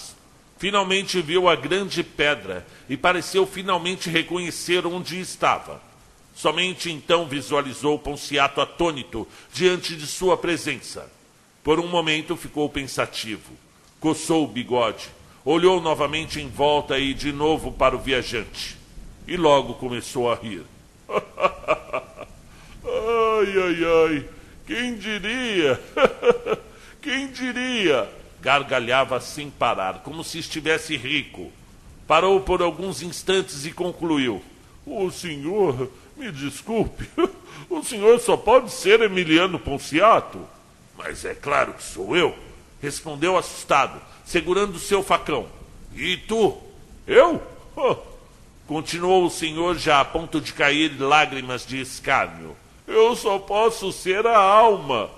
O que você quer de mim, alma imunda? Deixe-me em paz, Satanás! ordenou o sujeito. Se achas que, que vai me levar, eu só saio daqui morto. Não, meu amigo, fique tranquilo. O homem completou, abanando as mãos, ainda sorrindo, tirando a água que caía-lhe na face. Senta aí, homem, ninguém vai lhe fazer mal. Então o que, que você quer de mim? Disse desconfiado. Ora, eu? Eu não quero nada de você, meu amigo. Apenas o seguinte, disse lembrando-se, nem, nem sei como é que eu vou te dizer isso, é, é, embora assim conste nos livros, é, é deixe-me ver se eu lembro. Lembrar do quê, homem? Que livros? Está a me troçar? inquiriu Ponciato, com muita dor. Claro que não, amigo. Eu estou só apenas lembrando, eu estou me lembrando das palavras, as palavras certinhas da dona Gerúndia é, ela falou há tanto tempo, eu era criança ainda. É, é, por que eu não prestei atenção nas aulas dela? Aula de quem? Quem é Gerúndia? Ah, sim, lembrei. É, é, espere, eu devo postar a voz, porque tudo isso é muito engraçado. É, vejamos. Homem, tu és dono dessas terras e montanhas, e este lugar é sagrado. Edificarás ao lado da pedra do navio uma capela, e a partir de hoje encontrarás aqui o teu lar e a tua morada. Te, te, teus filhos, netos, bisnetos e tataranetos viverão na cidade que tu fundarás, e assim será.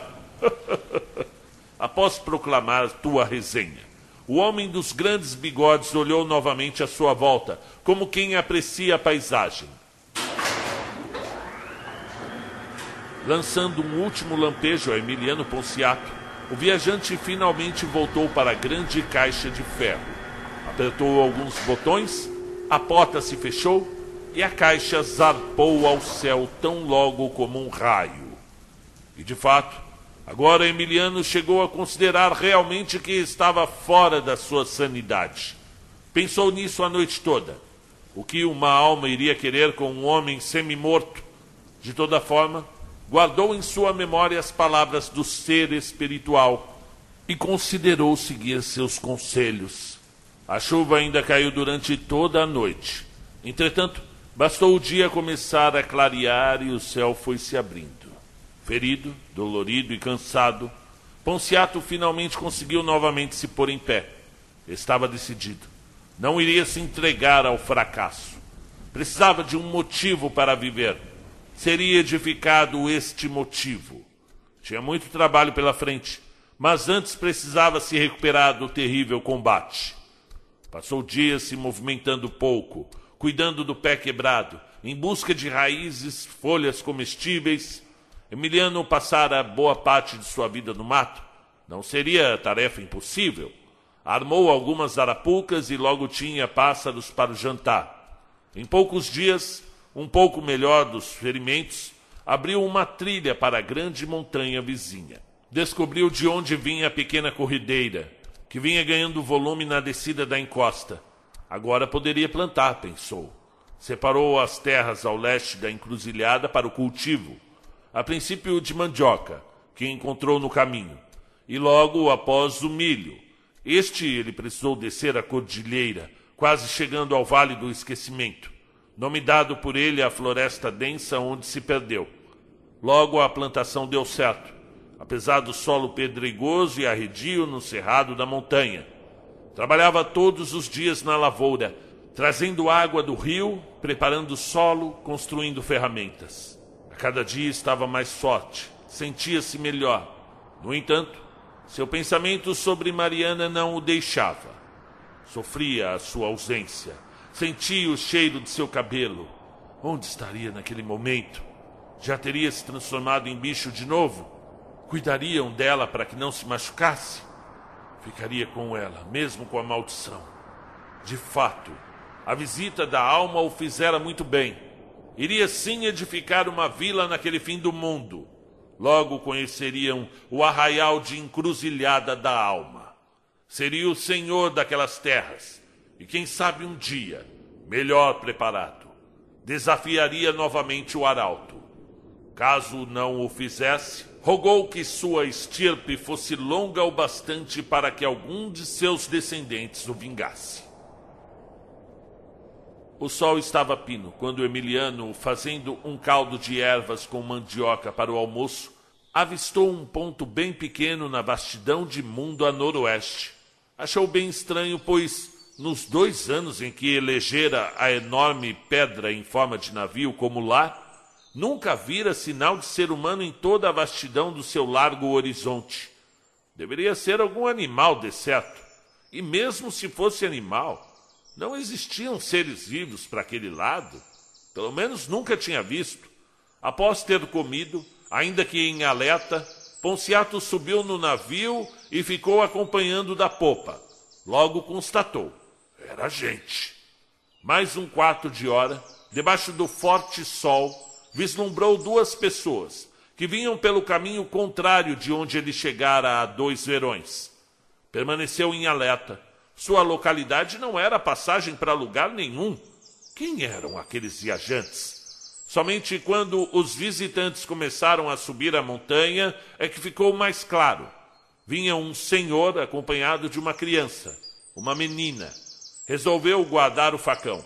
Desceu da pedra e os aguardou na entrada da clareira que vinha limpando durante os meses para servir de praça. Fizera esse trabalho por muito tempo retirando as árvores que serviram a princípio para edificar a pequena capela ao lado do navio e logo após para construir sua própria casa. Para tal, necessitou descer a civilização por três vezes, em viagens que duraram 30 dias cada. Precisava de ferramentas, materiais. Já havia construído uma carroça bem rústica, oriunda do seu aprendizado com o antigo marceneiro onde trabalhou, vendendo o seu milho e mandioca conseguiu provisões mínimas para levantar moradia. E agora estava ali, em praça de chão batido, observando o seu primeiro visitante adentrar a futura cidade. Louvado seja o nosso Senhor Jesus Cristo! Iniciou o forasteiro, pendendo para o lado de cansaço. Para sempre seja louvado! Respondeu Emiliano desconfiado. O patrão vai me perdoar a falta de jeito, continuou o desconhecido. Mas a menina está morrendo de sede. Será que Vossa Senhoria dispõe de ajudar-nos? Emiliano Ponciato agora podia observar bem os viajantes. O sujeito devia ser um pouco mais velho que ele, coisa de uns 40 anos. A menina já devia passar dos 10. Os dois bem magros e fracos. O homem devia ser pai dela, e era após saciarem a sede e se apresentarem. Guaraci conseguiu enfim dizer de onde veio. A jagunçagem anda solta para o norte do grande rio. Pistoleiros por todo o caminho, caçando recompensas, buscando escravos, defendendo interesses. Queriam me levar junto de minha filha para sermos vendidos na feira, mas não somos escravos apenas por ter a pele mais escura, nos caçaram como animais.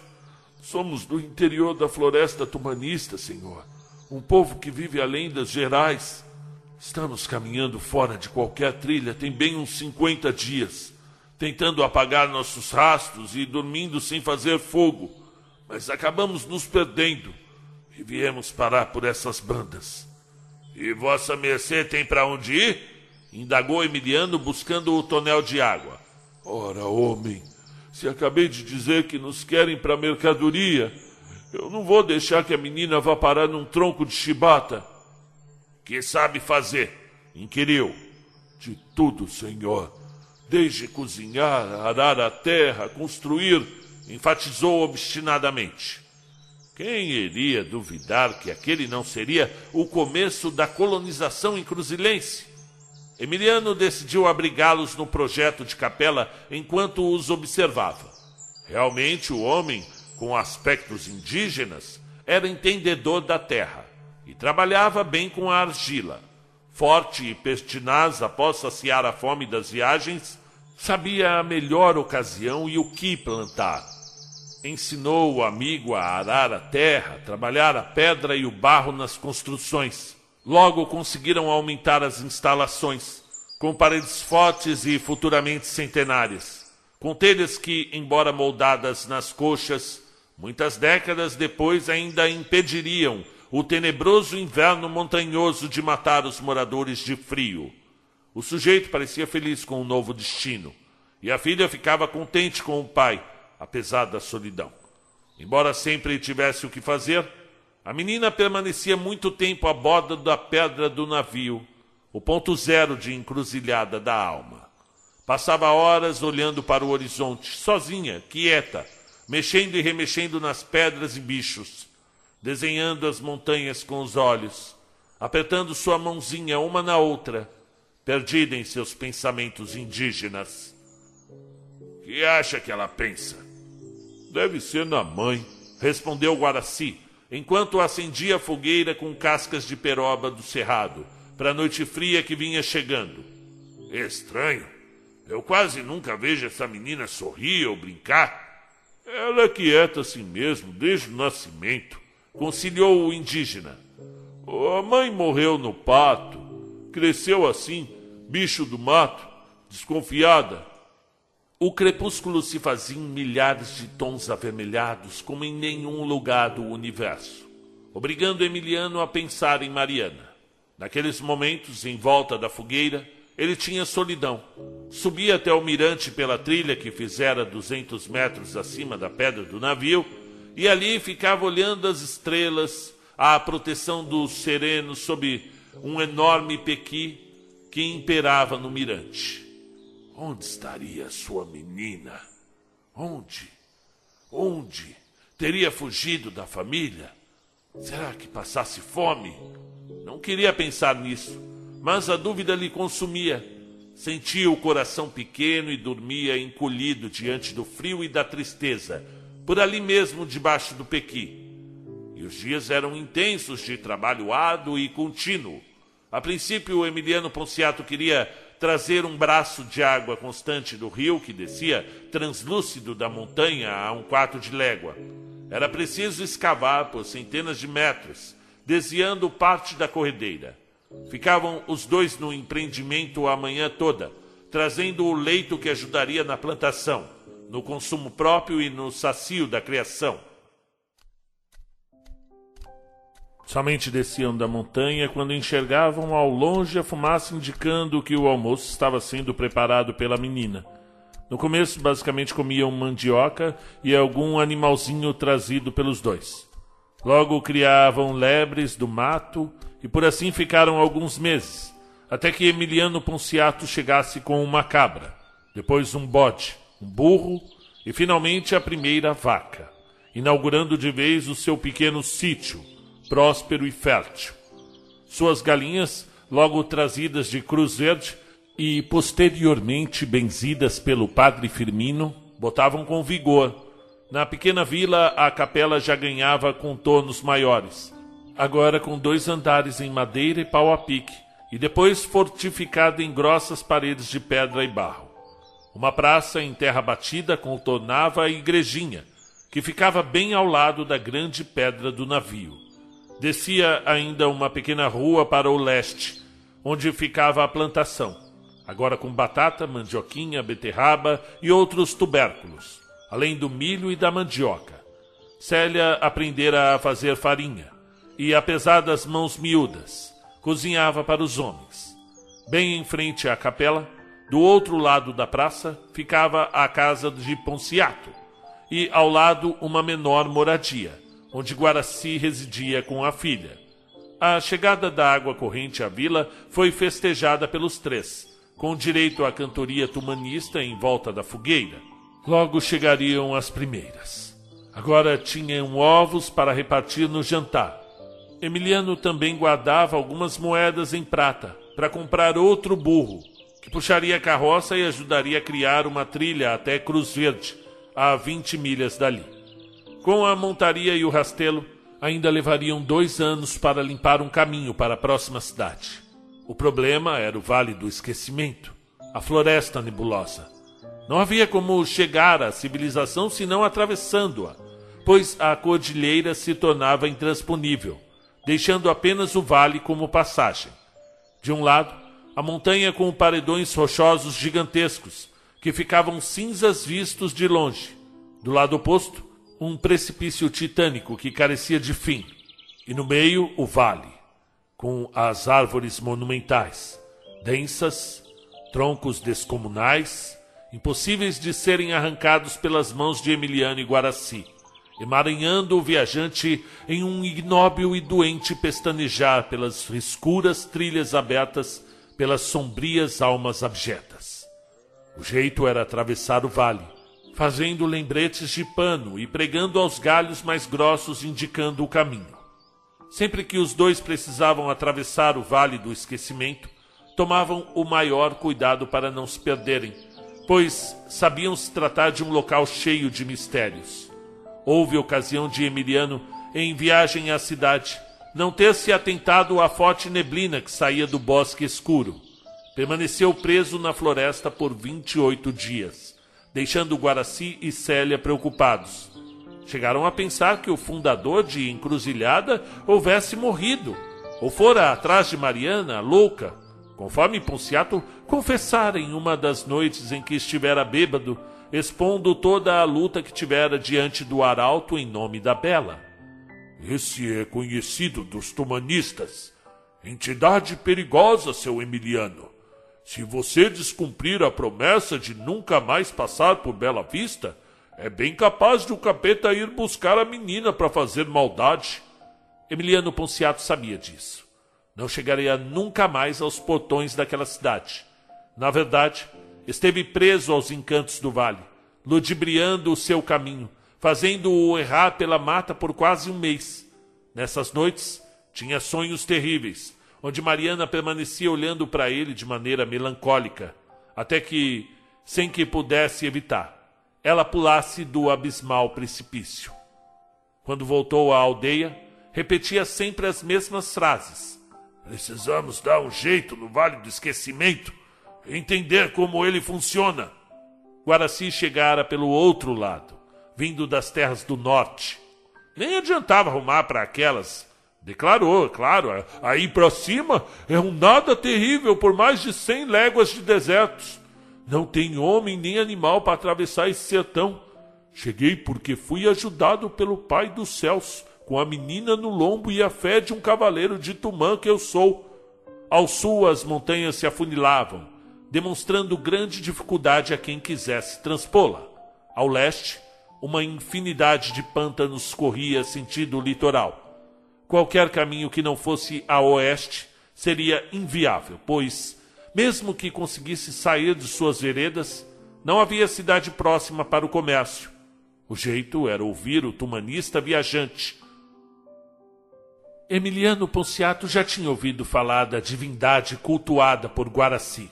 Muito caboclo falava dos feitos desse deus, que era seguido desde as terras da maior floresta dessa terra, passando pelo sertão e descendo as montanhas das Minas Gerais.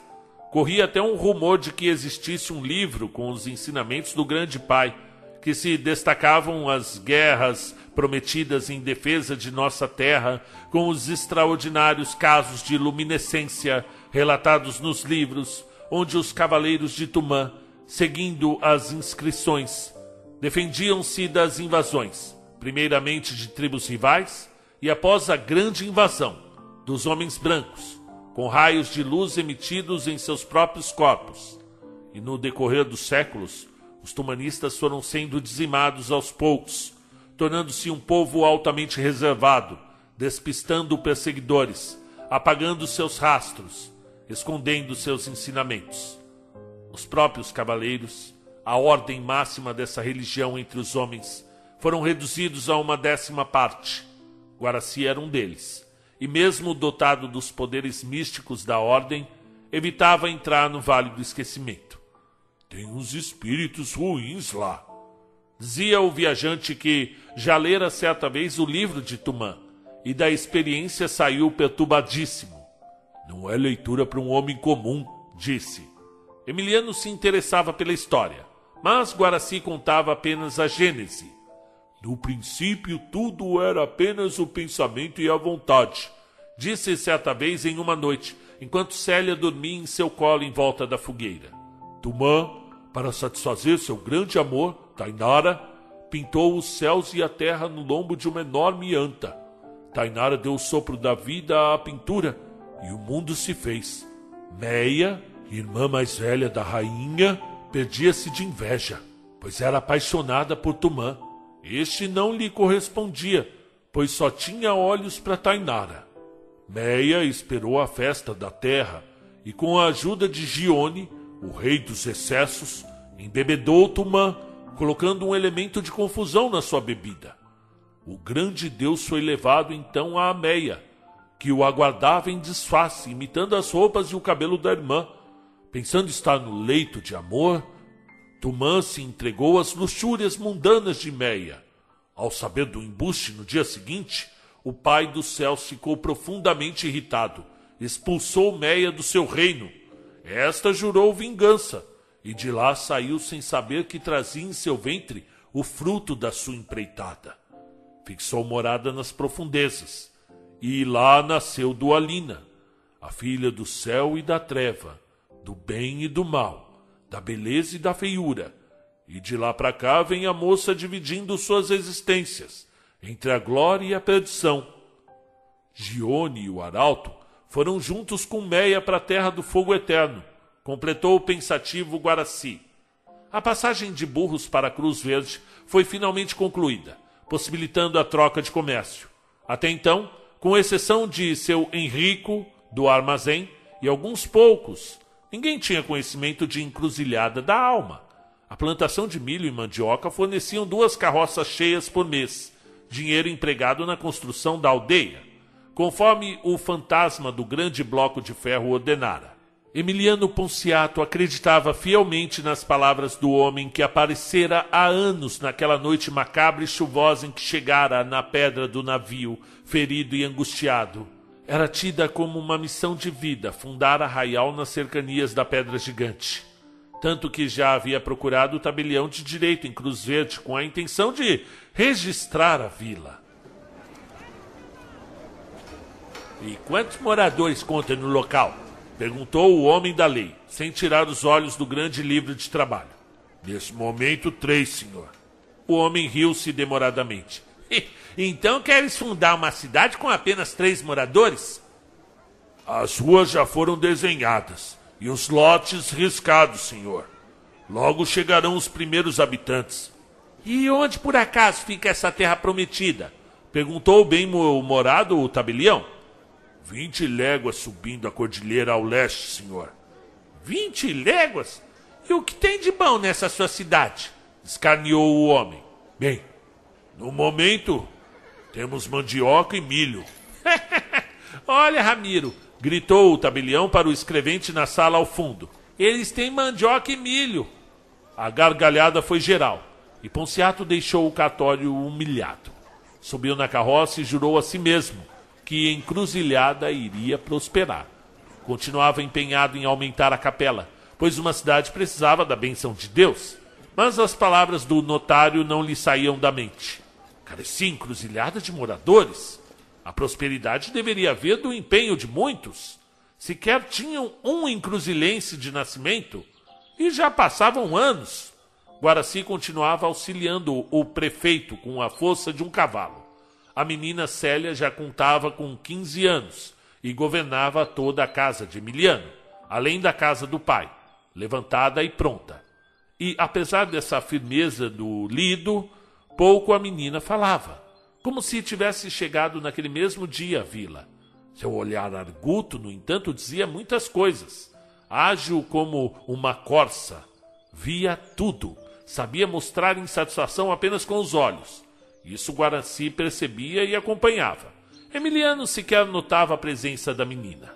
Poucas vezes considerava a existência da criança, apenas lembrando-se dela quando a comida atrasava. Certa vez a garota padeceu de forte gripe e precisou ficar duas semanas acamada, deixando suas obrigações aos cuidados do pai. Foram 14 dias sem vê-la e Emiliano Ponciato sequer notou ou perguntou por sua ausência. Era evidente que essa indiferença feria a garota, mas na cabeça de Ponciato havia somente a obsessão por construir a encruzilhada. E assim viviam os três: três abismos de solidão, três abismos de esquecimento. Até que um dia Guaraci morreu.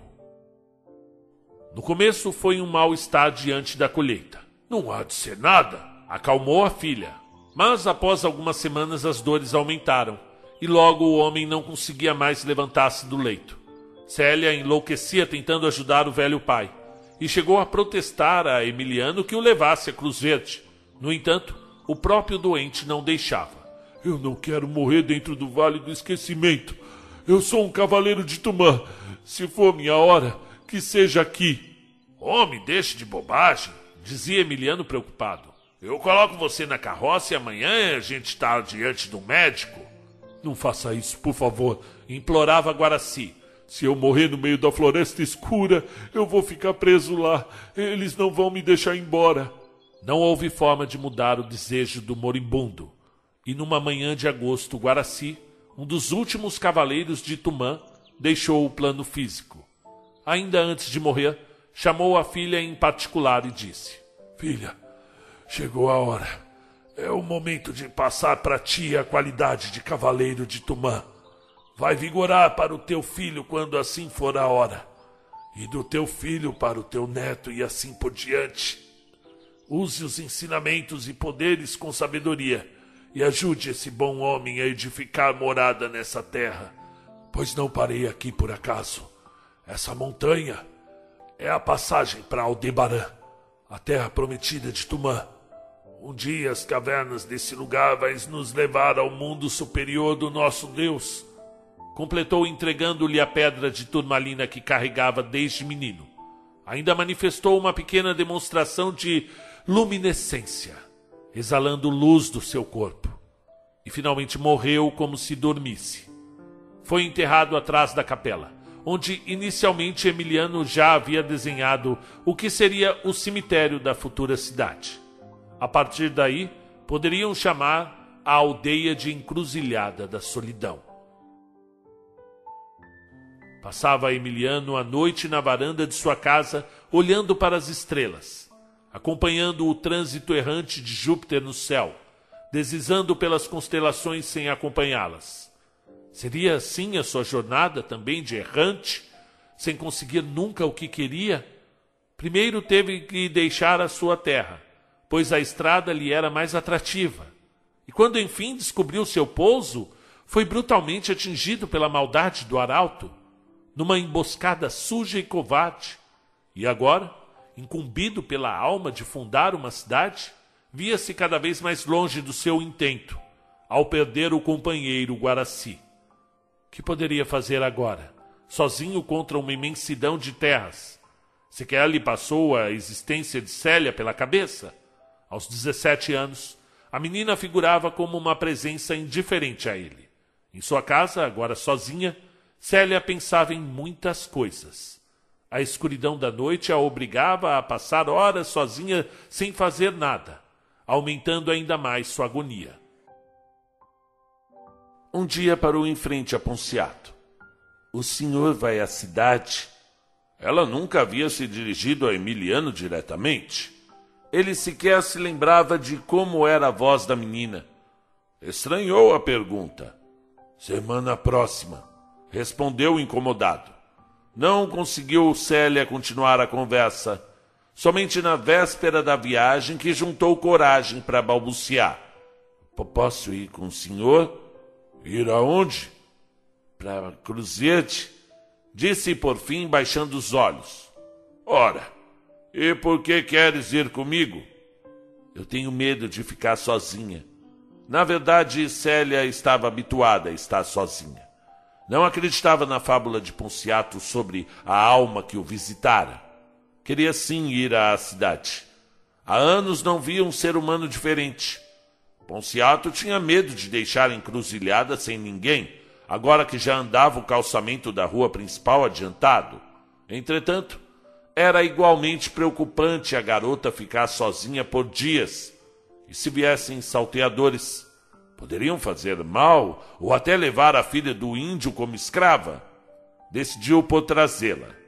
É claro que a menina ficou muito impressionada na passagem pelo Vale do Esquecimento. A terra úmida e escura que molhava os pés e por vezes engolia e prendia a roda da carroça. A ausência de animais também era algo surpreendente, inclusive a ausência da luz do sol, perdida na copa das árvores.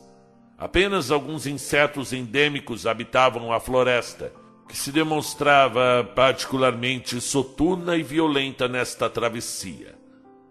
Emiliano parecia saber lidar com o humor do vale. Entendeu que a mata sombria reagia conforme a época e que, para transpassá-la, era necessário bastante tato e respeito. E entendia também que o vale seria um filtro muito importante para barrar os maus elementos em direção à encruzilhada. Embora fosse também um imenso empecilho a quem quisesse chegar à cercania para fixar morada. Ao chegar à Cruz Verde, difícil foi segurar a menina na carroça Parecia querer ver tudo ao mesmo tempo. Tamanha sua empolgação com o mundo exterior. Na venda, entusiasmou-se com a modesta biblioteca, que trazia algumas traduções do mundo velho. Segurou com todas as forças um exemplar da filosofia grega por todo o tempo em que Emiliano negociava com seu Henrico. Ao sair, não segurou seus ímpetos e pediu o livro de presente. E para que queres um calhamaço desses?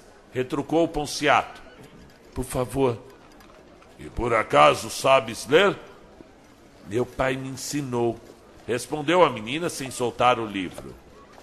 Sua nova cidade vai precisar de uma biblioteca, Ponciato, interrompeu Henrico, dono da mercearia, enquanto contava o dinheiro do fornecedor. Imediatamente Emiliano mudou suas feições. Mas é claro, que cidade não possui seus próprios livros? Uma vila sem cultura não é nada. Comprou o volume para a menina, que irradiou-se de alegria. E o seu exemplar foi lido e relido diversas vezes ao longo dos meses. Quando pôde, comprou outro e outro, aumentando ainda mais sua biblioteca, que ficava em uma estante na sua sala. Os móveis eram feitos pelos próprios moradores. A casa de Guaraci, agora de Célia, ficava na praça principal, ao lado direito da pedra do navio. Constava com uma sala ampla, dois quartos e um quintal avarandado para os fundos, onde ficava a cozinha com seu fogão a lenha. Célia conseguiu, com a ajuda de Emiliano, uma dúzia de velas para ler à noite. Porém, Usava da cera com muita economia, como se as peças fossem objetos de riqueza. Ali já constava os primeiros costumes da primeira professora de encruzilhada da alma. Mas a vida continuava triste e fria na cidade em cima da montanha, além do vale do esquecimento. O trabalho era árduo, contínuo, e tomava o dia todo de Ponciato que andava metido em um mau modo dos infernos. No decorrer dos anos, longe do contato da civilização, deixou de lado seu esmero nas vestimentas, dando lugar ao desleixo das barbas longas. Aos que o viam chegando a Cruz Verde, bem podiam imaginar tratar-se de um nômade selvagem. Célia bem tentava cortar seus cabelos, mas havia algo em Emiliano Ponciato que morrera tempos atrás. A vaidade e o orgulho de homem foram-se junto com Mariana, e não mais olhava para outras mulheres. Tudo isso, evidentemente, intrigava a menina. Naquele tempo, já uma mulher, que não conseguia compreender o triste fim daquele homem, cujo destino lhe unia por meio de um acaso de viagem. Célia poderia ir embora. O próprio seu Henrico ofertara-lhe emprego e morada na mercearia, e seu desejo era de aceitar, conhecer as pessoas, ler todos os livros que conseguisse, mas olhava para aquele homem barbudo em cima da pedra do navio e não conseguia.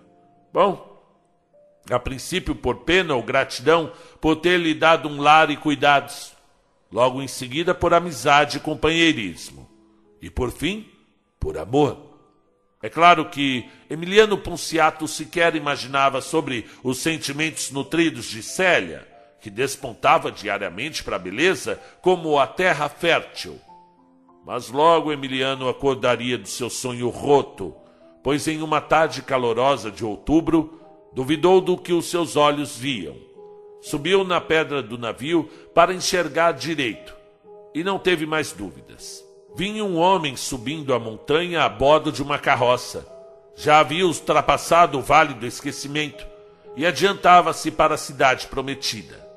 Desceu correndo, entrou na sua casa com o intuito de buscar o revólver e prostou-se na porta da vila, esperando o cavaleiro chegar. De fato, vinha ele. No entanto, vinha penso no controle do burro que subia puxando o coche velho. Somente ao chegar bem perto foi possível ver um senhor calvo, com barbas ralas e brancas que quase caía da diligência. Emiliano guardou a arma na cintura para acudir o velho Célia saiu correndo pela praça ao encontro do companheiro na entrada da cidade. Está inconsciente, concluiu Emiliano. Tem mais um aqui nos fundos, alertou a menina ao revistar a carga, observando um sujeito descomunal, com as pernas lançadas para fora da caçamba. Que tem mais aí? gritou Emiliano, enquanto tentava colocar o velho novamente na coxia. Uma garrafa seca, com cheiro de cachaça, e tem algumas roupas e frutas. E esse moço desmaiado está abraçado a um bonal. Ele parece ferido. A cachaça só pode ser do velho, pois ele está caindo de bêbado. De fato, o cheiro de aguardente exalava pelos poros do sujeito. O senhor que dirigia a pequena carreta era bem magro, com a face arredondada e vestia-se tradicionalmente com a abotoadura até o pescoço. Trazia um terço pendurado. Tinha o aspecto decente, embora estivesse sujo e decrépito da viagem. Suas roupas também estavam manchadas de sangue, mas aparentemente ele não parecia ferido. Vai buscar água, menina! Corre! ordenou Ponciato. A menina voltou com o cantil, e o rosto do velho foi lavado. Logo acordou, ainda tonto, mas ao longo da tarde foi recobrando a sobriedade.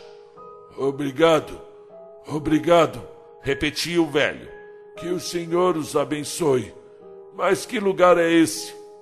Vossa mercê está encruzilhada da alma, respondeu Emiliano Ponciato com firmeza. Deus que me perdoe, murmurou o velho. E tu? Vem de onde? O homem se chamava Firmino e tinha por ocupação a batina. Fora da Companhia de Jesus no século passado, perseguido por Pombal, viera ao Brasil, onde também contraiu problemas com os colonos, quando denunciou os maus tratos aos escravos. Estava em jornada, vindo do interior do país, onde fora ameaçado de morte por fazendeiros da região. O jesuíta era como muitos os que ainda chegariam em encruzilhada. Um homem querendo sumir, tão inexistente quanto Emiliano quando chegou à pedra do navio há poucos anos. Célia simpatizara com o velho, que já beirava os setenta anos, e procurou mostrar a capela a ele. Muito bonito, muito bonito, repetia com os dedos longos cruzados, olhando tudo com alegria. De fato, o sujeito parecia ser inofensivo, ria com facilidade de um modo engraçado Mostrava-se encantado com a vista panorâmica que a altitude da cidade proporcionava. O senhor precisa ver lá do mirante, dizia Célia empolgada com a visita. Pudera. Eram os primeiros visitantes em anos, e isso deixava Emiliano preocupado. Acompanhava o velho sem tirar os olhos da carroça. E o homem ferido? Emiliano interrompeu o ancião da sua diligência. Ora, que homem! Indagou o padre, como quem estivesse realmente surpreso com a pergunta. Ora, que homem! O sujeito em sua carroça, disse impaciente. Oh, meu Jesus! suspirou o velho surpreso. Então aconteceu de verdade? O que aconteceu? perguntou Célia. Eu não sei, mas precisamos cuidar desse homem. Adiantou-se o velho, atravessando a praça em direção à carroça. Calma lá, meu senhor, espalmou Emiliano, tirando a arma da cintura. É preciso saber quem é ele. E o mais importante, como ele conseguiu esse buraco na barriga. Homem, ele vai morrer se não receber ajuda. Ele está sangrando há muito tempo. É melhor que Vossa Santidade comece a contar o que sabe. Senão o moribundo vai esturricar naquela carroça, ordenou Emiliano. Meus filhos, disse Firmindo, baixando os olhos. A carroça e o burro são meus. Eu estou numa peregrinação ao leste, buscando o litoral. A minha caminhada é lenta, mas contínua. É, depois de Cruzerde, onde abasteci meus suprimentos de comida. E de bebida, né? Interrompeu involuntariamente Célia sorrindo apesar da gravidade da situação. E de bebida, continuou o padre olhando severamente para a menina. Quando continuei a viagem, com duas léguas, um pouco mais, o sujeito saltou na frente do Barrabás. É, pois é, Barrabás é a minha mula. É, já vinha com um furo no bucho. O homem, não a mula. Eu tentei acudir, mas ele já delirava em febre. Então o joguei na caçamba com bastante dificuldade pois esse, esse, esse tremor de terra é enorme e subi a montanha o mais rápido que eu pude. No, no, entanto, eu acho que o nervosismo me fez abusar um pouco da bebida. Eu posso ter apagado por alguns momentos. Isso acontece de vez em quando. E como é que você passou pelo Vale do Esquecimento? Perguntou Emiliano Ponciato, enquanto lavava a ferida do moribundo gigantesco, ainda desacordado em cima da carroça. Vale do que, meu filho? Perguntou assustado o padre. É uma. Uma floresta por onde o mal. mal se passa a luz do sol, densa como a noite, nebulosa e agourenta. Explicou. Olha, meu filho, se eu passei por esse vale das sombras, a vara e o cajado do senhor me conduziu, porque eu não me lembro de nada disso, replicou o religioso surpreso. O jantar já estava quase pronto, quando o homem de ombros retangulares começou a gesticular, ainda dormindo. Continuava suando muito devido à febre, resmungava palavras desconexas em sua voz tumular e se remexia muito no leito improvisado em palhas na varanda da casa, ao lado de um mangueirão de sombra boa. Emiliano, que permanecia por perto, observando o sujeito de proporções continentais, braços cavalares, com a grossa barba curta e negra como a noite pesadelar. Célia permanecia por ali, sentada ao lado do forno, ouvindo maravilhada as histórias do padre. Por volta das dez da noite, o homem despertou gritando por seu bornal. Ponciato, que a tudo observava atento, grudou na arma e disse: O sujeito deve ter arrumado uma confusão grande por causa dessa sacola. O homem, apesar do ferimento, saltou da cama como um touro indo ao encontro da pequena mala fechada aos pés de Emiliano, que sorvia seus movimentos com cautela. Somente quando percebeu estar na mira do colono, mudou suas feições desafiadoras e tornou-se manso como a brisa que soprava naquela noite quente. Pareceu perceber do que se tratava. Viu-se saturado e medicado. Abriu um sorriso agradecido, mostrando os dentes de ferro, tornando-se a deitar já segurando firme o bornal. Eu agradeço a hospitalidade. Adiantou-se. Não carece ainda, pois sua presença aqui não foi ainda decidida. Como conseguiu o ferimento? inquiriu Emiliano Punciato, com um semblante sombrio. Ora, respondeu o homem num tom afetuoso, apesar da voz de trovão. É assim que tratam as visitas por essas cercanias? A gente não costuma receber visitas, devolveu friamente. Logo se vê, frisou o viajante, olhando a simplicidade do local. Imagino que não estamos na cidade. Estou certo? Esse é o melhor pouso que terá por aqui, adiantou o anfitrião. Imagine o pior, comentou o homem.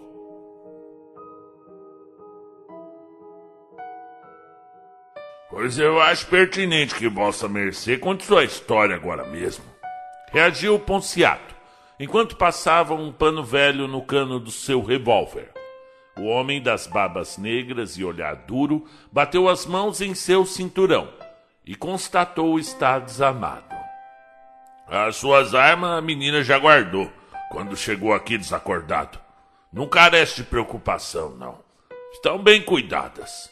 Disse isso referindo-se às duas pistolas francesas de cano dourado que ele trazia nos cintos. Somente nesse momento o sujeito baixou os olhos ferventes na garota que permanecia agora a um canto curiosa da novidade.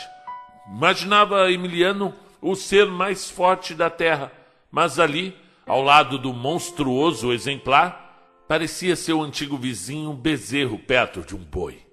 A menina se assustava a cada movimento do macho. Célia mudara bastante nos últimos meses. O que antes era uma garota matusquela e lânguida, com as pernas finas e um pouco tortas, cabelos secos como a palha e pele sem brilho, agora havia se tornado uma mulher esplêndida, dos grandes olhos negros e puros, em concordância com seus cabelos compridos e lisos, descendo por seu rosto distinto e selvagem. A sua beleza era a própria natureza morena, e o viajante a despiu logo no primeiro olhar, colocando Célia em um estado de ineditismo pudor. Já percebera antes alguns olhares masculinos em suas poucas visitas à Cruz Verde, mas nunca foram tão invasivos quanto Gerôncio, o homem da barba negra como a de um abismo. Trabalho para o Banco de Portugal, disse o forasteiro finalmente. Responsável pela diligência que levava pertence para a capital da colônia. Nós somos surpreendidos por saqueadores. E por Deus, se não fosse eu, eles teriam acabado com a gente. Comigo vinham três moças prometidas de deixar em par decentes, cujas dignidades tentei salvar quando fui atacado pelos melindrosos. Lembro-me apenas de pedir ajuda ao bom senhor que está aí. Ele bem pode atestar minha narrativa. E o que de tão importante traz no alforje? Perguntou Emiliano, prosseguindo seu inquérito. Eu trago o que eu consegui salvar dos pertences que levava. Espero poder em breve continuar minha jornada, apesar da solidão. Respondeu fazendo olhar melancólico para Célia, que permanecia tétrica com a investida perniciosa de Gerôncio. Mal dormiu à noite, e quando conseguia, Célia sonhava com o homem do olhar brutal apertando seu corpo de encontro à cama. Nesse momento, Vivia a moça sozinha em uma casa ampla, servida de grande varanda para a praça, onde o sol entrava nas tardes, iluminando a sala e o quarto. Nos fundos, conservava um belo jardim com flores de jasmim que se confundiam com a beleza da garota, intercaladas com árvores frutíferas que lhe provinham mangas, laranjas, jaca, cajá e acerola já possuía o seu próprio e próspero galinheiro, e do outro lado um bom cercado mantinha dois leitões médios.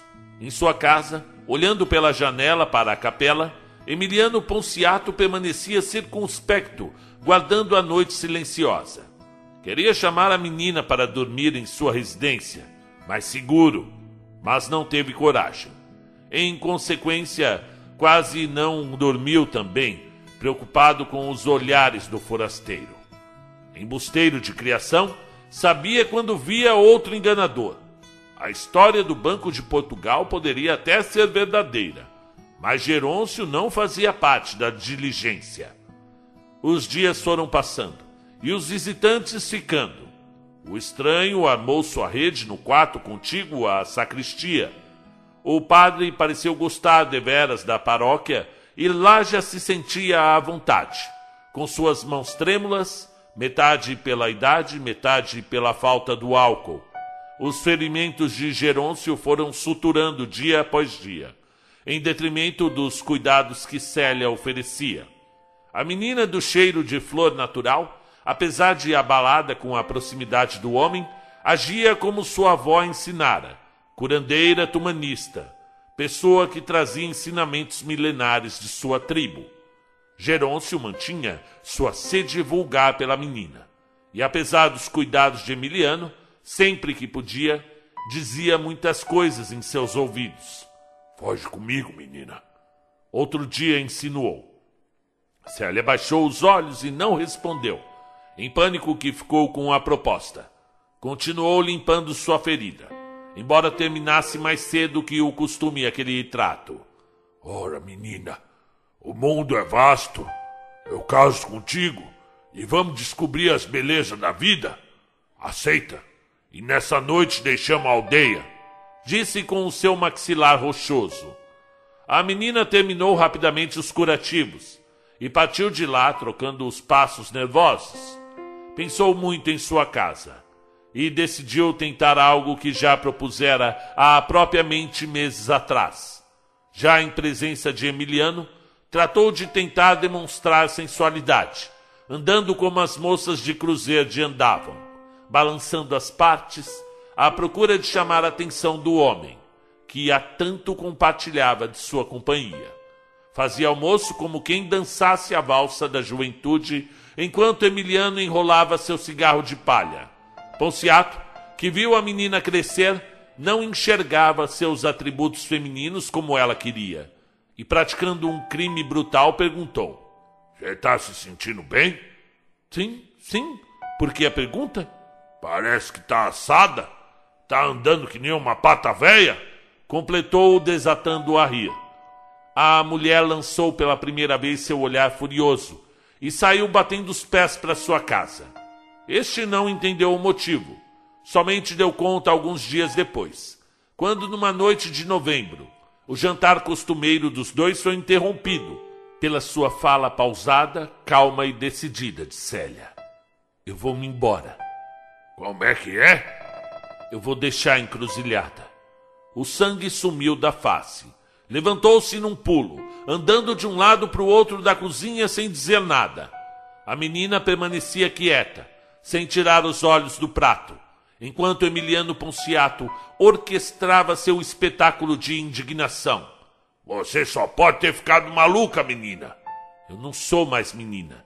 Como não? Tens o quê? Doze, treze anos? Célia completara 19 anos, de acordo com seus cálculos ignorados pelo homem, que continuava a rodar pela mesa, completamente exasperado. A conversa terminou ali mesmo e ele perdeu a fome. Dormiu mal e no dia seguinte cuidou que a filha de Guaraci tivesse esquecido a história. Mas a sua esperança fora tragada pela terra ao vê-la do outro lado da praça, em frente à sua casa, arrumando suas coisas para deixar a aldeia.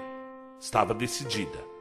Preocupado foi ter com o padre, que vivia metido na sacristia elaborando planos para a construção de um alambique. Este confessou não saber da menina. Até manifestou surpresa com a notícia. Gerôncio já andava plenamente restabelecido. Conseguira seus pertences de volta com a promessa de deixar encruzilhada ainda naquela semana. Andava o homem a lavar sua bota no córrego puxado por Emiliano, do rio que descia da montanha.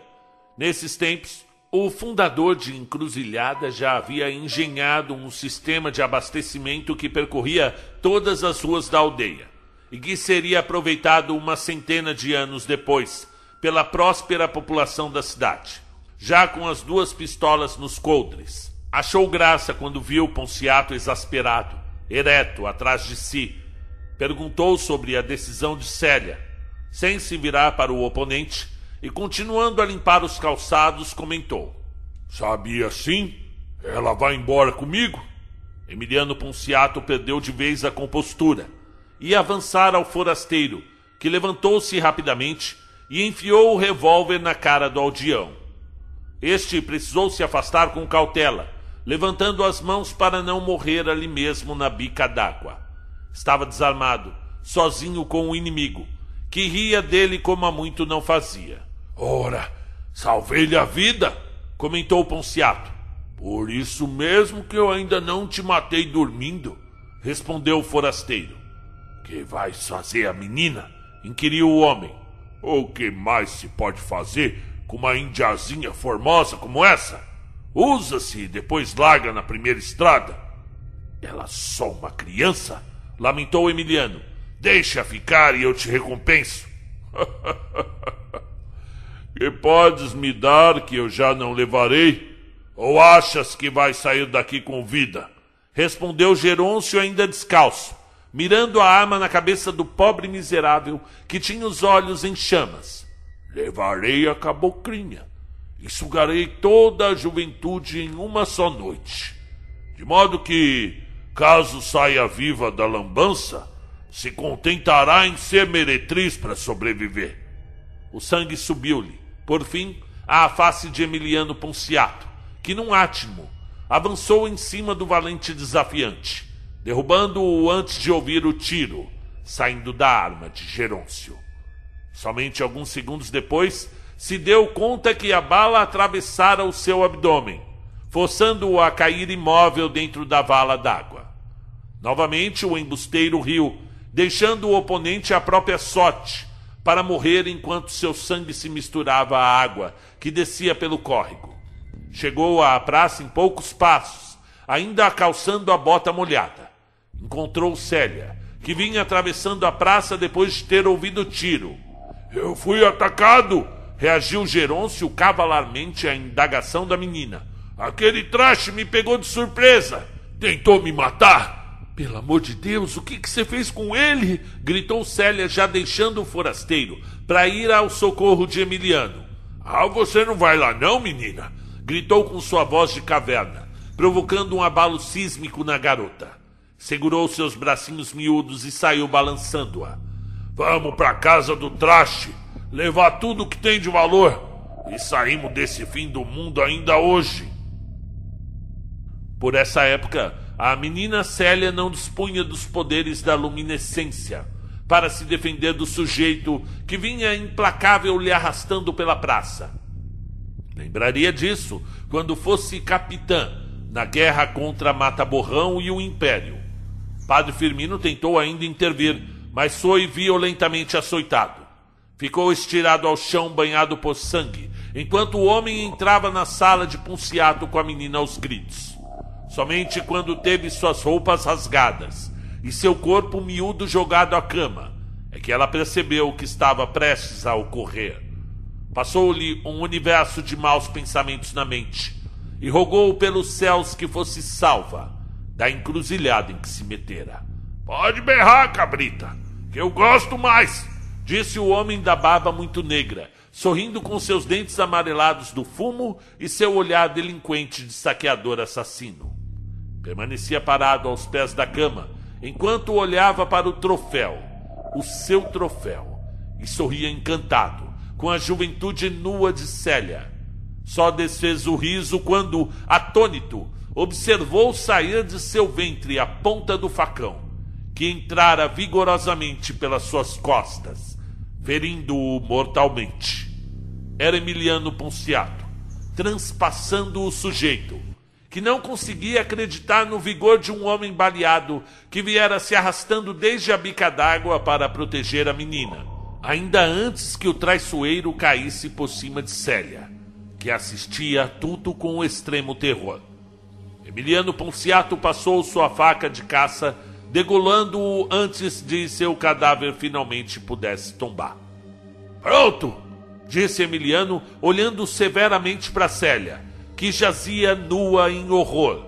Podes ir embora agora mesmo, se quiser. E deixou o quarto aos tropeços, para finalmente cair em cima do tapete da sala.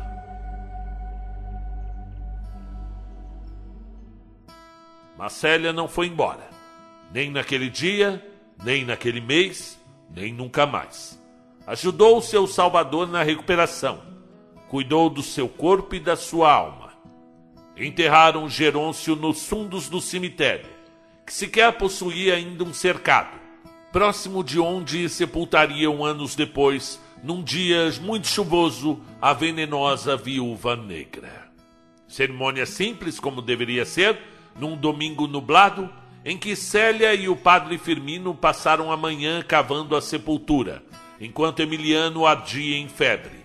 Após a última pá de terra ser jogada, procuraram o alforge do finado, para enfim saber o que ele guardava com tanta energia. Não acharam. Nessa passagem, assim como na anterior, Célia dormiu aos pés da cama de Ponciato, onde improvisou sua rede. Foi numa dessas noites com muito vento que os três habitantes de Encruzilhada viram a dança das almas sombrias pela primeira vez. Emiliano já dormia após tomar uma sopa de cebola e Célia resolvera levar uma cumbuca para o padre, que decidira definitivamente firmar moradia na cidade. O trajeto era curto, visto que a casa do fundador jazia em frente à capela. Bastava atravessar a praça. Entretanto, a visão das sombras que se moviam com o vento encheu a moça de horror. Vinham e iam, com movimentos lancinantes, numa verdadeira dança dos horrores, como condenados arrastando correntes pela praça. Ao menos sete vultos eram vistos, sempre rodeando a capela e principalmente a jabuticabeira. Sempre nas noites em que o vento perturbava o sono, lá estavam os sete errantes, arrastando-se, trocando passos curtos e lamentosos, provocando sons desagradáveis, uivos prolongados, misturando-se ao próprio som do vento nas janelas, as velhas janelas de madeira. Padre Firmino lavou a praça toda com água benta, e de fato os desalentados sumiram por uns tempos. Mas bastava a noite ser escura e o vento chegasse ao cume da montanha e lá se ouviam os uivos das almas perdidas. No começo, todos ficaram enregelados, sobretudo Célia, que via as visitas com maus olhos. Parava-se o que estivesse fazendo para abrir o oratório e rezar, até que o vento acabasse. Mas, conforme os anos foram passando, acostumaram-se, sentindo apenas uma sensação fria na espinha quando ouviam o clamor fúnebre faziam o sinal da cruz e continuavam suas atividades. Seguindo a sugestão de Firmino diante das visitas, Emiliano Ponciato decidiu mudar o nome de Encruzilhada da Alma para Encruzilhada das Almas. O padre também nessas noites, quando não havia vento, costumava subir na pedra do navio com a pena, o papel, um lampião e pular passava muito tempo olhando para o céu e fazendo observações astronômicas. Parecia muito entusiasmado com os resultados, embora não obtivesse de Emiliano nenhum incentivo. Para o colono, tanto fazia se as estrelas do céu sumissem para nunca mais aparecer. Somente Célia se comprazia com as proposições do ancião, que firmava a vista para compor mapas supondo motivos para os diferentes tipos de brilhos das estrelas, compondo mapas astronômicos, desenhando constelações. Uma noite, já estando na popa do navio por horas, a menina foi levar-lhe café quente e por lá ficou. O velho, com suas mãos tremendo, disse-lhe emocionado: A terra é redonda. Deus que nos perdoe, padre. E assim continuaram tentando entender por que existiam algumas luzes errantes que dançavam diante das constelações. São como nós, disse o velho. Deus nos fez errantes como esses pontos solitários no universo. Nossa casa também voa em torno do sol, igual a lua viaja em volta da gente. E assim é a vida, menina. Volta e meia as coisas tornam a acontecer e nos vemos crianças novamente, sonhando como almas infantis. Deus, Deus nos fez assim, mesmo sabendo dos nossos defeitos. O problema é que alguns homens insistem em dizer-se almas puras, livres do pecado, donos da verdade e da sabedoria. Geralmente, esses são pios, seres muito pios, tão próximos de Deus, são os que mais prevaricam, sempre à sombra da fé, sempre protegidos pelos costumes, conservadores à luz do dia, perversos ao anoitecer. Padre Firmino é um homem à frente do seu tempo, mas Célia não entendia ainda enquanto ouvia suas profundas reflexões acima daquela pedra fria, observando o horizonte escuro. Ajudava o velho a descer, cuidava de sua alimentação e o tinha como um avô, que tratava com devoção e bondade. Também por esses tempos, o dono das terras da montanha decidiu tentar outra vez fundar a vila oficialmente. Desceu a Cruzerde e foi direto à prefeitura. Dessa vez não chegou de carroça, com barbas de ermitão. Célia cuidou de sua aparência e preparou seu cavalo para que Emiliano passasse a imagem de um homem importante. Suas botas foram consertadas e dessa forma ele atravessou as portas da instituição. Um homem gordo com grandes suíças grisalhas o atendeu depois de vários minutos de espera. Era o juiz de direito. após intencionar seu objetivo, ouviu do sujeito que tinha dois guardas na porta. E o senhor, que que tem de valor nessa aldeia? Ora, nós somos bem prósperos. Já contamos com meio arqueire do norte de milho, mais um arqueire de mandioca, criação para base de sem cabeça de gado, porco, ave, além de todo o risco de rua feito, tem uma capela em expansão já com padre e o caminho todo batido. O senhor está em dia com o recolhimento de impostos do império? Como é que é? Ora, homem, um quinto de tudo que produzir é do governo, disse o sujeito suado, sem ao menos olhar para Emiliano. Mas isso é um roubo, deixou escapar o comentário, caindo-se na poltrona. O Senhor deixe bem claro onde fica a sua aldeia. E em breve o carro de boi do Império vai retirar a primeira parte. Será maior, pois o Senhor nunca contribuiu. E a partir daí a contribuição será mensal, sempre de acordo com a sua produção. Mas só no dia que eu morrer eu vou dar alguma coisa para vocês. Vociferou Emiliano levantando-se. É melhor que avalie bem o que diz diante da lei. Caso não queira ser preso agora mesmo, a coleção de impropérios e palavrões ditas por Emiliano foi monumental, de modo que o visitante foi convidado a conhecer a cadeia de Cruz Verde. E assim foi. Após precisarem de cinco guardas para segurá-lo, foi enjaulado sob pena de apanhar toda vez que o sino da matriz bater. Viu da janela cheia de grades a lua empurrando o sol para baixo da terra, e pela primeira vez Diante da pesada solidão, não pensou em Mariana. Sentou-se no pequeno banco de madeira, segurou seus cabelos entre os dedos, olhou para o chão e pensou em Célia. E durante um momento, que pareceu durar a noite toda, queria se esquecer de tudo, não mais fundar uma cidade, tampouco voltar à civilização. Queria apenas viver quieta em cima da montanha com a sua Índia aquela que sequer percebeu ter entrado na vida adulta. Tamanha era sua loucura pelo progresso de encruzilhada. Que bestagem! No fim, vem um agente do governo e te toma tudo. Leva tuas cabras, come do teu milho e depois ri de você. Foi libertado três dias depois, após desacreditar as autoridades sobre a existência da cidade na montanha.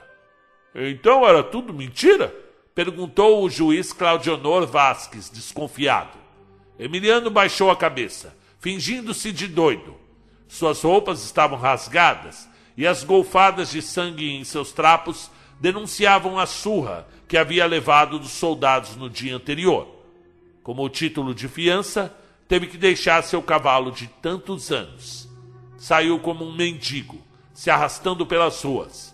As botas, um soldado resolveu confiscar, pois ele próprio fazia a lida descalço. A viagem seria longa, pelas vinte léguas montanha acima. E ainda tinha o Vale do Esquecimento para embaralhar seu caminho. Ainda assim, em sua mente se desenhava apenas um nome: o de Célia. Apressou o passo, cruzou pelo carro de boi que fazia o transporte do lixo, pelo vigário da igreja imponente, pela quitanda cujos produtos ele mesmo havia vendido. Não pediu ajuda a ninguém. Não iriam vê-lo dessa maneira.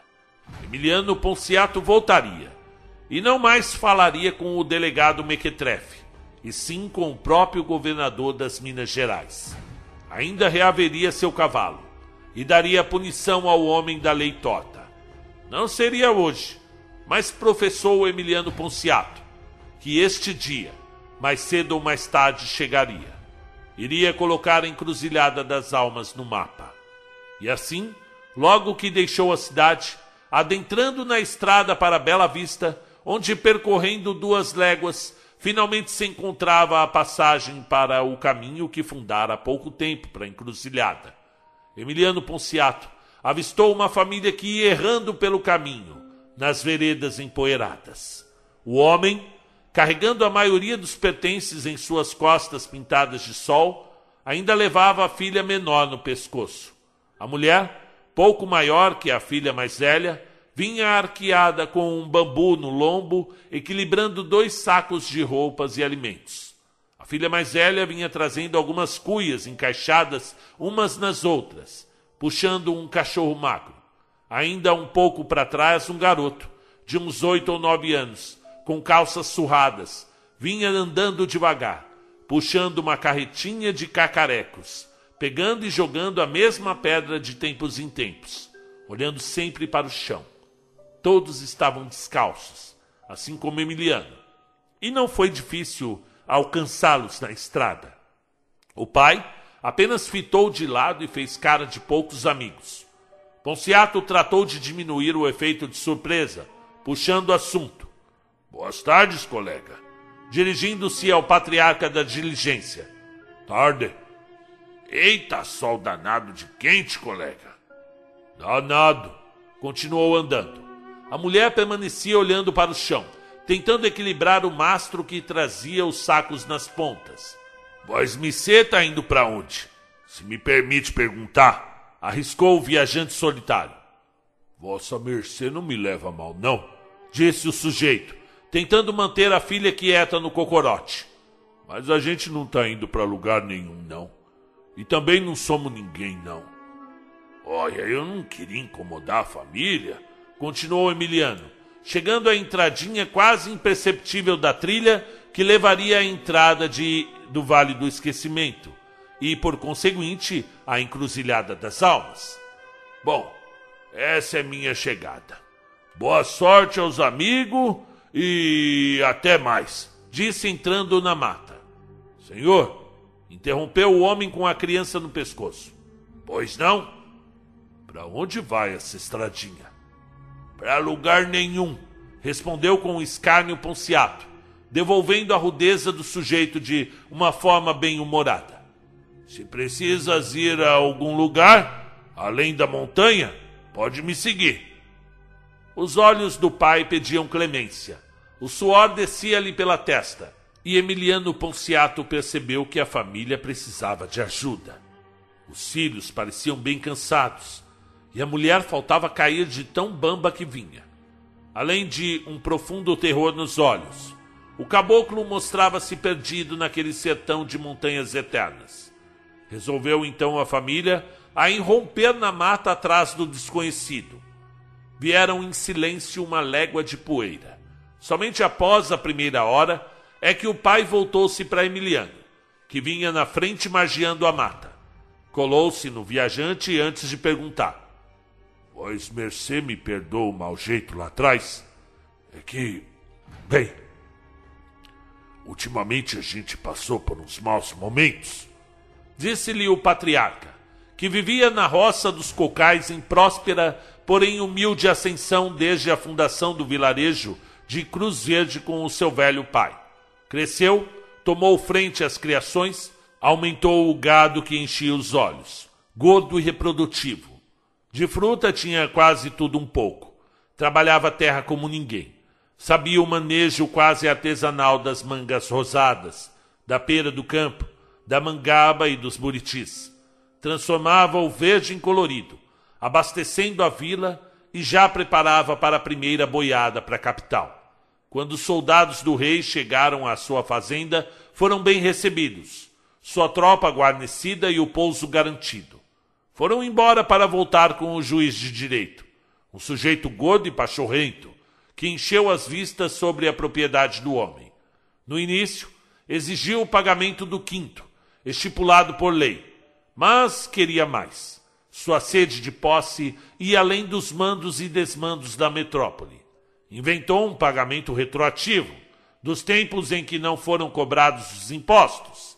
Resumindo, embora fosse um homem forte do campo, gozasse de prestígio perante o vilarejo e até financiasse as festas da paróquia do padre Zeferino, o pobre homem rico se viu usurpado de todos os seus pertences ainda tomou uma coça dos soldados, em especial um chamado Alfredo Botias, e passou alguns dias preso por dever ao Estado. Conseguiu ainda pouso para sua família na estância de um compadre, embora tivesse antes pedido ajuda à igreja, onde fora rapidamente rejeitado pelo religioso, dizendo que a causa de Deus não era para devedores. O juiz de direito era Claudionor Vasques, português sobressalente que constituíra fortuna nas terras da Baixa Montanha. E do pai usurpado era Valentim Cátria, que abandonou as pressas Cruzerde para não morrer nas mãos de Claudionor e seus homens. Àquelas épocas, a instabilidade havia tomado conta dos estados da colônia, sobretudo depois que o rei baixou aqui, fugindo da horda tenebrosa de Napoleão Bonaparte. A família real necessitava cada vez mais de dinheiro para manter um número cada vez maior de nobres que dependiam de seus padrinhos para tudo. Nem Valentim Cátria, tampouco Emiliano Ponciato sabiam disso, mas experimentaram o dissabor do desejo da vingança muito forte embaixo da língua. O juiz fora o mesmo a prender Ponciato, de uma forma autoritária e arbitrária. Se quiser mesmo chegar conosco, disse Emiliano, garanto-lhe terra e dignidade. Acredito que lá eles não chegarão. E se vierem, serão recebidos a bala. Pararam à pequena sombra de um abacateiro, onde partiram alguns, antes de entrar no Vale do Esquecimento. Emiliano Ponciato os advertiu sobre os desencantos do lugar. Este que se mostrava mais sombrio do que de costume as crianças não queriam prosseguir.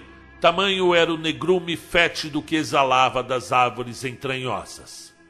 Elas têm suas artimanhas, mas de um jeito ou de outro, quando cansa de nos mastigar, cospe-nos do outro lado.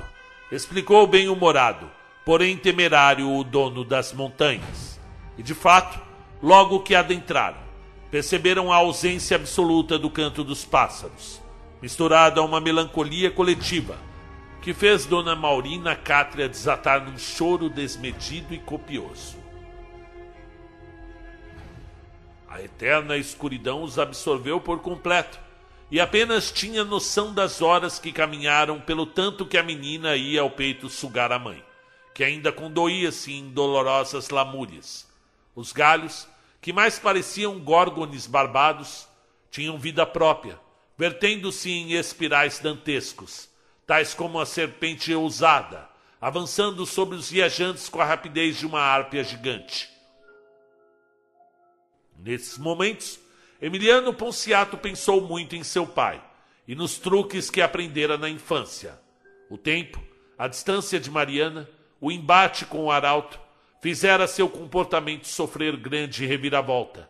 Olhava para o companheiro de viagem e sua família sofrida e ficava a se perguntar como tivera coragem de enganar tanta gente assim. Que fim de existência estaria guardada a ele, que jamais fizera nada de bom a alguém. A confusão de pensamentos embarcava a sua consciência em uma longa viagem pelos recônditos escaldantes da culpa. E assim, ao ver a gente vertida em sofrimento, sentiu uma compaixão que não antes era experimentada por ninguém. Tão logo o lapso de consciência o colocou novamente a par da humanidade em seu peito. Conseguiram deixar o vale, com o barro pelas canelas, quase aos joelhos, cansados ao extremo, loucos de sono, pois lá dentro não se dorme. Logo perceberam. Continuaram a escalada pela estradinha picada por Guaraci anos atrás. Já podiam enxergar as pedras de encruzilhada na tarde crepuscular quando viu um ponto se mover, descendo a montanha correndo. Era Célia, chegando em desespero, mal conseguindo se equilibrar antes de abraçar desesperadamente Emiliano. Calma, menina! exultou Ponciato, não entendendo a exacerbação da linda mulher que ali, exasperada, pálida de consternação, transformava-se em desalento. Pelo amor de Deus, Emiliano, onde fostes? Continuou certificando-se de que realmente ele estava ali, com sua face suja da viagem. Mas por que o desespero, menina? Saí de casa tem apenas quatro dias. Quatro dias? Quatro dias, Emiliano. Só podes estar brincando, continuou em prantos. Pois foi isso. Eu tive uns problemas em Cruz Verde, adiantou o homem melancólico. Saí de lá quando o juiz me soltou. Isso tem no máximo dois dias. Célia permaneceu alguns segundos muito intrigada. Olhou novamente para os visitantes. Voltou os olhos para o seu companheiro de montanha. E finalmente exultou: Emiliano, pois estou te esperando há 42 dias e noites.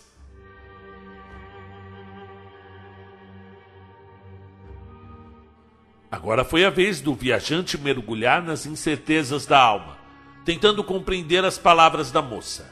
De fato, saíra de Cruzeiro de dia 27 de fevereiro. Percebeu pelo calendário da sala do delegado, além dos resquícios das festas carnavalescas que se deram no entremeio em que estivera preso. E a volta para casa não durou mais que dois dias, conforme comprovava a família Cátria. Mas não ocorrera assim. Ao terminar a jornada, viram Padre Firmino enfeitando a capela para o domingo de Páscoa Chegaram à véspera. Célia continuava a falar sem nenhuma pausa, tentando deixar Ponciato a par do que ocorrera no período em que esteve exilado de Encruzilhada das Almas. Falou da criação, do novilho que se perdeu, da urgência em fazer a colheita do milho, que já vinha despencando dos pés, de como a dança das almas sombrias havia intensificado e como isso afetava os animais, em especial os porcos. E por fim, inteirou-o sobre a chegada de Tereso, um escravo fugido, que veio ferido pelo lado norte, subindo pela mesma trilha indígena que Guaraci, anos antes, chegara com a menina nos braços. Ele te fez algum mal? Perguntou Emiliano, prosseguindo para sua casa em busca da espingarda. Não, de jeito nenhum expressou Célia com segurança firme de que haveria de mostrar no decorrer de sua vida sob o comando do povoado. Ele nos ajudou. Chegou uma semana após sua partida.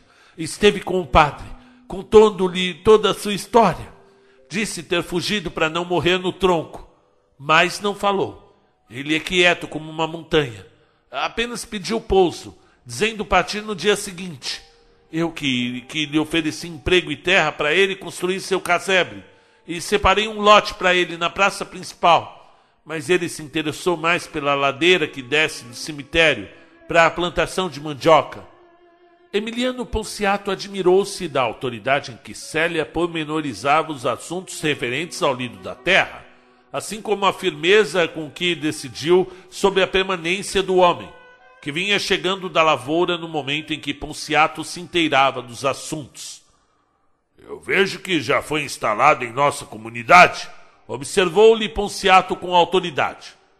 Quero atrapalhar, não, senhor, respondeu o sujeito, que trazia um olhar resignado, do alto de sua monumental estatura. Seu couro curtido pelo sol abrasante do norte, suas mãos de animal feito para o trabalho laborioso e um profundo e prodigioso coração, qualidade que viriam, com o passar dos tempos, a conhecer. Abnegado como um religioso, silencioso e retraído como uma onça, Tereso trabalhou dia e noite, até conseguir pagar o terreno e construir sua modesta, porém limpa e digna casa. Célia insistiu que não iria cobrar pela terra, apenas orientou que ele fizesse melhorias na ladeira, pois logo chegariam mais moradores. Ia aos domingos à missa de Padre Firmino sem falta, apesar de compartilhar com Célia dos ensinamentos humanistas passados de geração em geração, desde antes de chegarem nas caravelas. Com o tempo, foi aprofundando seu interesse pelas palavras do Padre, discernindo, guardando ensinamentos, chegando perto dos céus. Foi o primeiro aluno da escola Célia Ponciato, onde iria aprender a ler e escrever. Do escravo fez-se um homem livre, primeiro morador do bairro que anos mais tarde se chamaria São Tereso, em Encruzilhada das Almas. Alcunha pela qual ficaria conhecido depois da Guerra do Ouro que, quando precisou defender o vilarejo das famigeradas invasões estrangeiras, salvando a pequena Maria Raquel do capitão Mataborrão. Quanto a Ponciato, este ainda estava incrédulo em relação ao tempo em que passou em encruzilhada enquanto ele estivera fora. O lapso temporal, sem dúvida, se dera após a sua saída de Cruzeiros.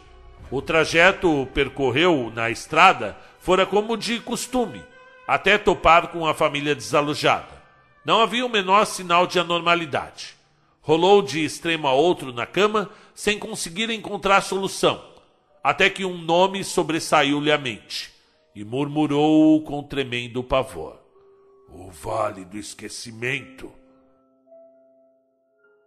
O palácio lúgubre da escuridão absorvera-os tanto que ficaram presos em seus espelhos malignos por todo o período da quaresma. De fato, estranho foi terem sentido apenas o passar de duas noites, quando na verdade foram tragados pelas matas obscuras por quarenta dias, onde o desvario se manifestara sem freios, desconcertando a mente em fatias ilusórias de pesadelos.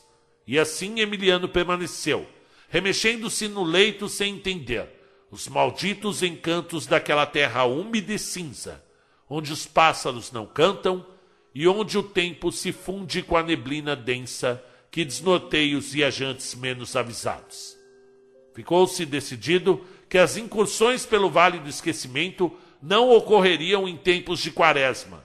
Deveriam respeitar os dias de maus espíritos.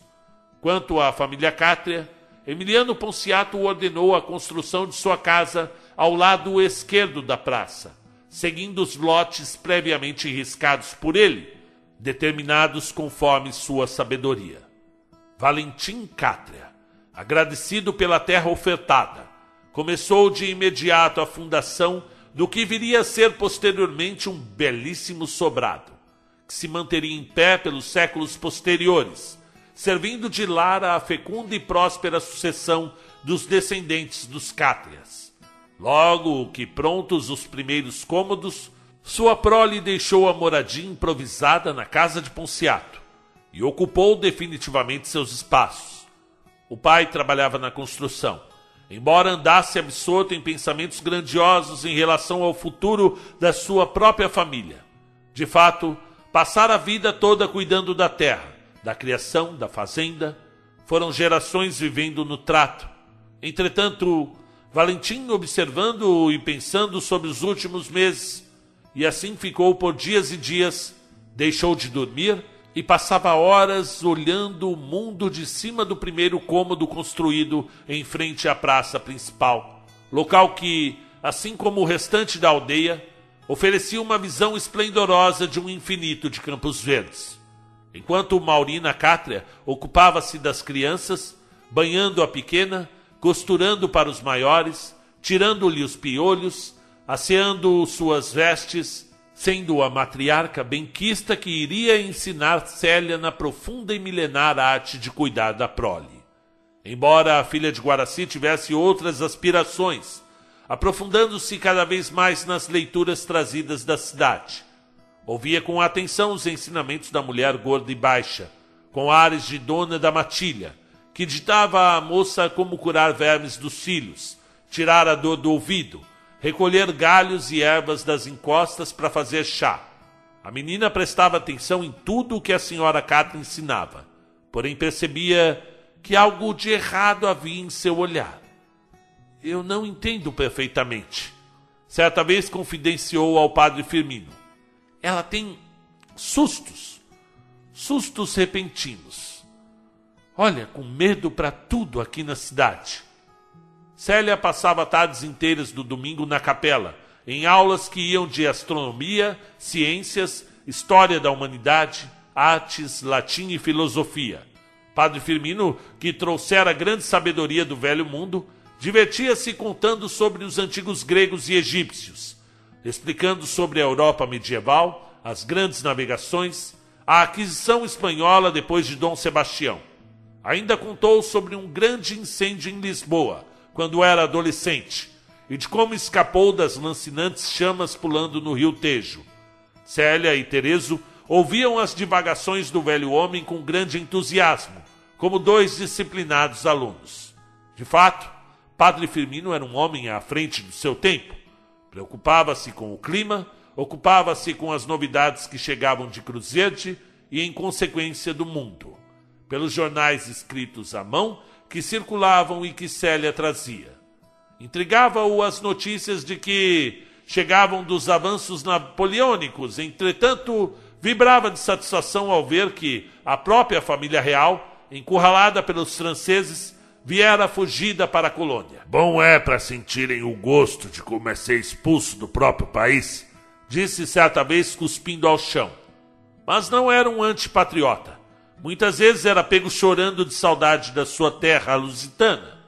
Adonava seu pequeno quarto atrás da sacristia com uma bandeira portuguesa, além de pequenos artefatos de seu país, como uma caneca com o brasão da Companhia das Índias Ocidentais e um pinico de prata que ganhou certa vez de Ponciato. O sonho de voltar aos mares, nunca dantes navegados, ficara distantes com a idade. Mas ainda o velho escrevia para o Papa regularmente, colocando-o a par dos avanços cristãos na terra tupiniquim.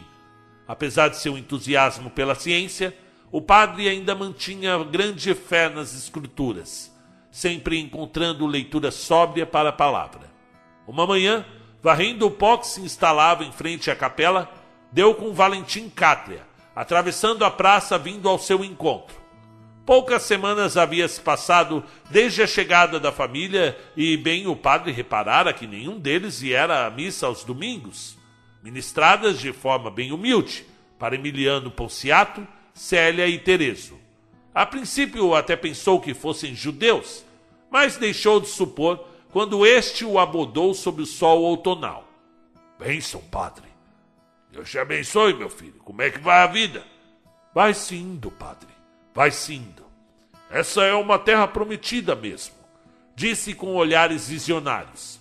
Sentimos a falta da tua família em nossa humilde missa aos domingos, observou Firmino, sem deixar de varrer o chão, embora agora o fazia com uma entrega celestial, cuidando que não ficasse um grão de poeira na soleira da grande porta de madeira. Nós também sentimos, padre. Embora tenhamos grande inclinação religiosa, Algumas práticas aqui nas montanhas consideramos, como eu posso dizer, muito modernas para nossa família. Pois eu não entendi. Parou o padre e a vassoura no limiar. Bem, senhor padre, acreditamos que algumas práticas tradicionais devam ser mantidas. O que é um sacrilégio mudar-lhes? Hã? E quais tipos de práticas, por exemplo? A missa em latim, por exemplo, a língua de Deus. Observei que o Senhor vem rezando em nosso idioma e com certeza, desculpe minha opinião, isso não é de Deus. O padre parou por alguns segundos, limpou o suor do rosto com o seu lenço bordado por Célia, olhou para o céu azulado e finalmente respondeu: Nós aqui estamos fundando um novo mundo, meu filho. Essa aqui é a gênesis de um novo tempo. Muitas pessoas que sofreram injustiças na vida vão buscar acalanto nessas montanhas, rapaz. A missa que eu ordeno aqui tem a humildade do nosso Senhor Jesus Cristo. Nossas crianças, nossos jovens, Célia, Terezo, não entendem o latim. Eu uso a nossa própria fala, pois isso é um absurdo. Deixou escapar um grito, Valentim. Desculpe, padre, mas não estamos fundando aqui uma seita. Somos cristãos católicos apostólicos romanos. Mas, filho, continuou com fraternidade o padre, lá mesmo no Vaticano já admitiram missas em outras línguas, dando preferências locais. Você está um pouco atrasado. Blasfêmia, padre! exultou Cátria. Isso é uma blasfêmia! Homem, respondeu Firmindo, endurecendo a voz. Aconselho-te a moderar seu tom de voz. Essa é a casa de Deus. Ora, casa de Deus! Casa de Deus que não se reza em latim? Deus não está na língua, homem. Está nas pessoas. E tenha postura. Padre, eu vou enviar uma carta para o bispo da região. Com certeza ele vai designar um religioso à altura dessa montanha sagrada. É Valentim seu nome, não é? Continuou o padre abrandando a voz novamente. Diga de uma vez, o que é que o senhor tem contra as nossas missas? Eu tenho a impressão que não é apenas no latim. Padre, continuou de forma arrogante, em nossa igreja em Cruzete, assim como em qualquer igreja de gente de bem, não se admitem negros. Ah, chegamos onde queríamos chegar, continuou Firmino placidamente. Então o problema é o Terezo. Mas há de concordar comigo, o senhor é um religioso. Deveria respeitar a casa de Deus, permitir negros por aqui, aqui dentro. Como quer que eu traga minha família para assistir uma missa com mestiços e africanos? Logo vão colocar cabras e galinhas aqui na missa. O senhor é bem desrespeitoso. Não devia falar assim aqui dentro. Teresa é um homem muito bom. Ajuda aqui na capela. Sempre está disposto a aprender e nunca fez mal para ninguém. O que diz é bem desrespeitoso e não condiz com um cristão que foi encontrado sem eira nem beira na estrada. Padre, não o faço pagar por sua blasfêmia, porque eu sou um homem de Deus. Quem iria aceitar um negro na igreja? Que ele vá construir a sua, longe da minha casa, por sinal. Saiu batendo os pés, enquanto o Firmino permanecia perplexo diante da violência do homem, que atravessou a praça dizendo impropérios aos pássaros. Célia vinha chegando com os livros para uma roda de estudos e viu o padre pálido diante da discussão. O velho tentou dissimular, mas a moça não sossegou até que ele contasse o conteúdo da conversa com Valentim. Ficou horrorizada e mandou chamar no mesmo momento Emiliano Ponciato, que vinha do trato com os bois que pastavam nas encostas perigosas das colinas verdejantes. O homem ouviu a tudo com muita calma, refletiu por uns instantes e resolveu deixar como estava por hora. Vamos é que ver como é que vai estar tá a coisa nos desenrolar dos próximos dias. Talvez esse Valentim só esteja preocupado com a família. Ele já passou por uns perigos grandes. De toda forma, eu vou ficar de olho nos cátrias. Por essas épocas, chegou ao povoado um rapaz magro, vestido decentemente aos modos europeus, com óculos píncenes que fez todos acharem graças, bigodes curtos, muito negro e fino, além de um calhamaço de livros nos alforjes do seu burro. Tinha os modos atrapalhados, tentava acompanhar a velocidade de seus pensamentos e nunca conseguia, pois sua língua travava diante dos outros sofreu grave interrogatório de Emiliano e disse ter sido atraído pela sinuosa estrada íngreme em suas pesquisas arqueológicas. Deixou-se caminhar por meses à procura de novas descobertas para a Universidade do Rio de Janeiro e acabou se perdendo. Não vinha armado, costume pouco observado na época, sobretudo para viajantes, inofensivo na voz, no porte físico e nos gestos.